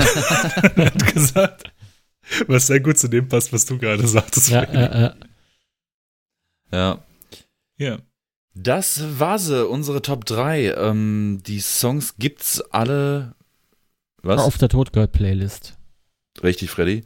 Aber zwei Drittel meiner Songs gibt es nur auf der YouTube-Playlist. Äh, ähm, wie gesagt, ihr müsst sowieso, und ich habe ja letztes Mal schon gebettelt, bitte, bitte, bitte, bitte. Äh, lasst einen Sub da. Lasst einen Sub da. Nee, ab abonniert uns. Und die Klingel. Fol fol und die folgt Klingel uns auf, auf Instagram abonniert uns bei Facebook und abonniert die YouTube, äh, den YouTube-Kanal. Äh, weil da kommen ja auch alle Folgen online. Ein paar von euch da draußen hören ja den Podcast tatsächlich nur über YouTube, was auch ein bisschen hinterwäldlerisch ist, aber auch irgendwie lustig und irgendwie auch süß und für euch, für, euch machen wir es ja auch irgendwie, ne? Und, ähm, und auf diesem Kanal gibt es halt auch eine Playlist, äh, wo alle Songs zusätzlich nochmal reinkommen, weil natürlich nicht alle Songs auf Spotify verfügbar sind. Ja, genau. So schaut's aus. Und ich würde fast sagen. Mit Blick auf die Uhr. Ja. Äh, haben wir es für heute, oder? Auf jeden Fall. Genau, ich glaube schon. Ja. Kurz und knackig heute. Ich weise jetzt nochmal die Hörer. Genau, ich weise nochmal kurz die Hörer darauf hin. Äh, wir hatten ja ein kurzes Moment über Volker Frerich. Also, wenn ihr irgendwelche coolen Voller-Stories habt, äh, schreibt die ruhig schickt uns die mal. Also vielleicht gehen wir die ja mal in der nächsten Folge durch oder so. Das ist jetzt nur blinder Vorschlag. Oder es ist, glaube ich, auch für uns einfach schön, nochmal Geschichten vom Voller zu hören. Wir laden euch herzlich dazu ein, eure Geschichten auch mit uns zu teilen. Wir würden uns sehr freuen, glaube ich. Ja.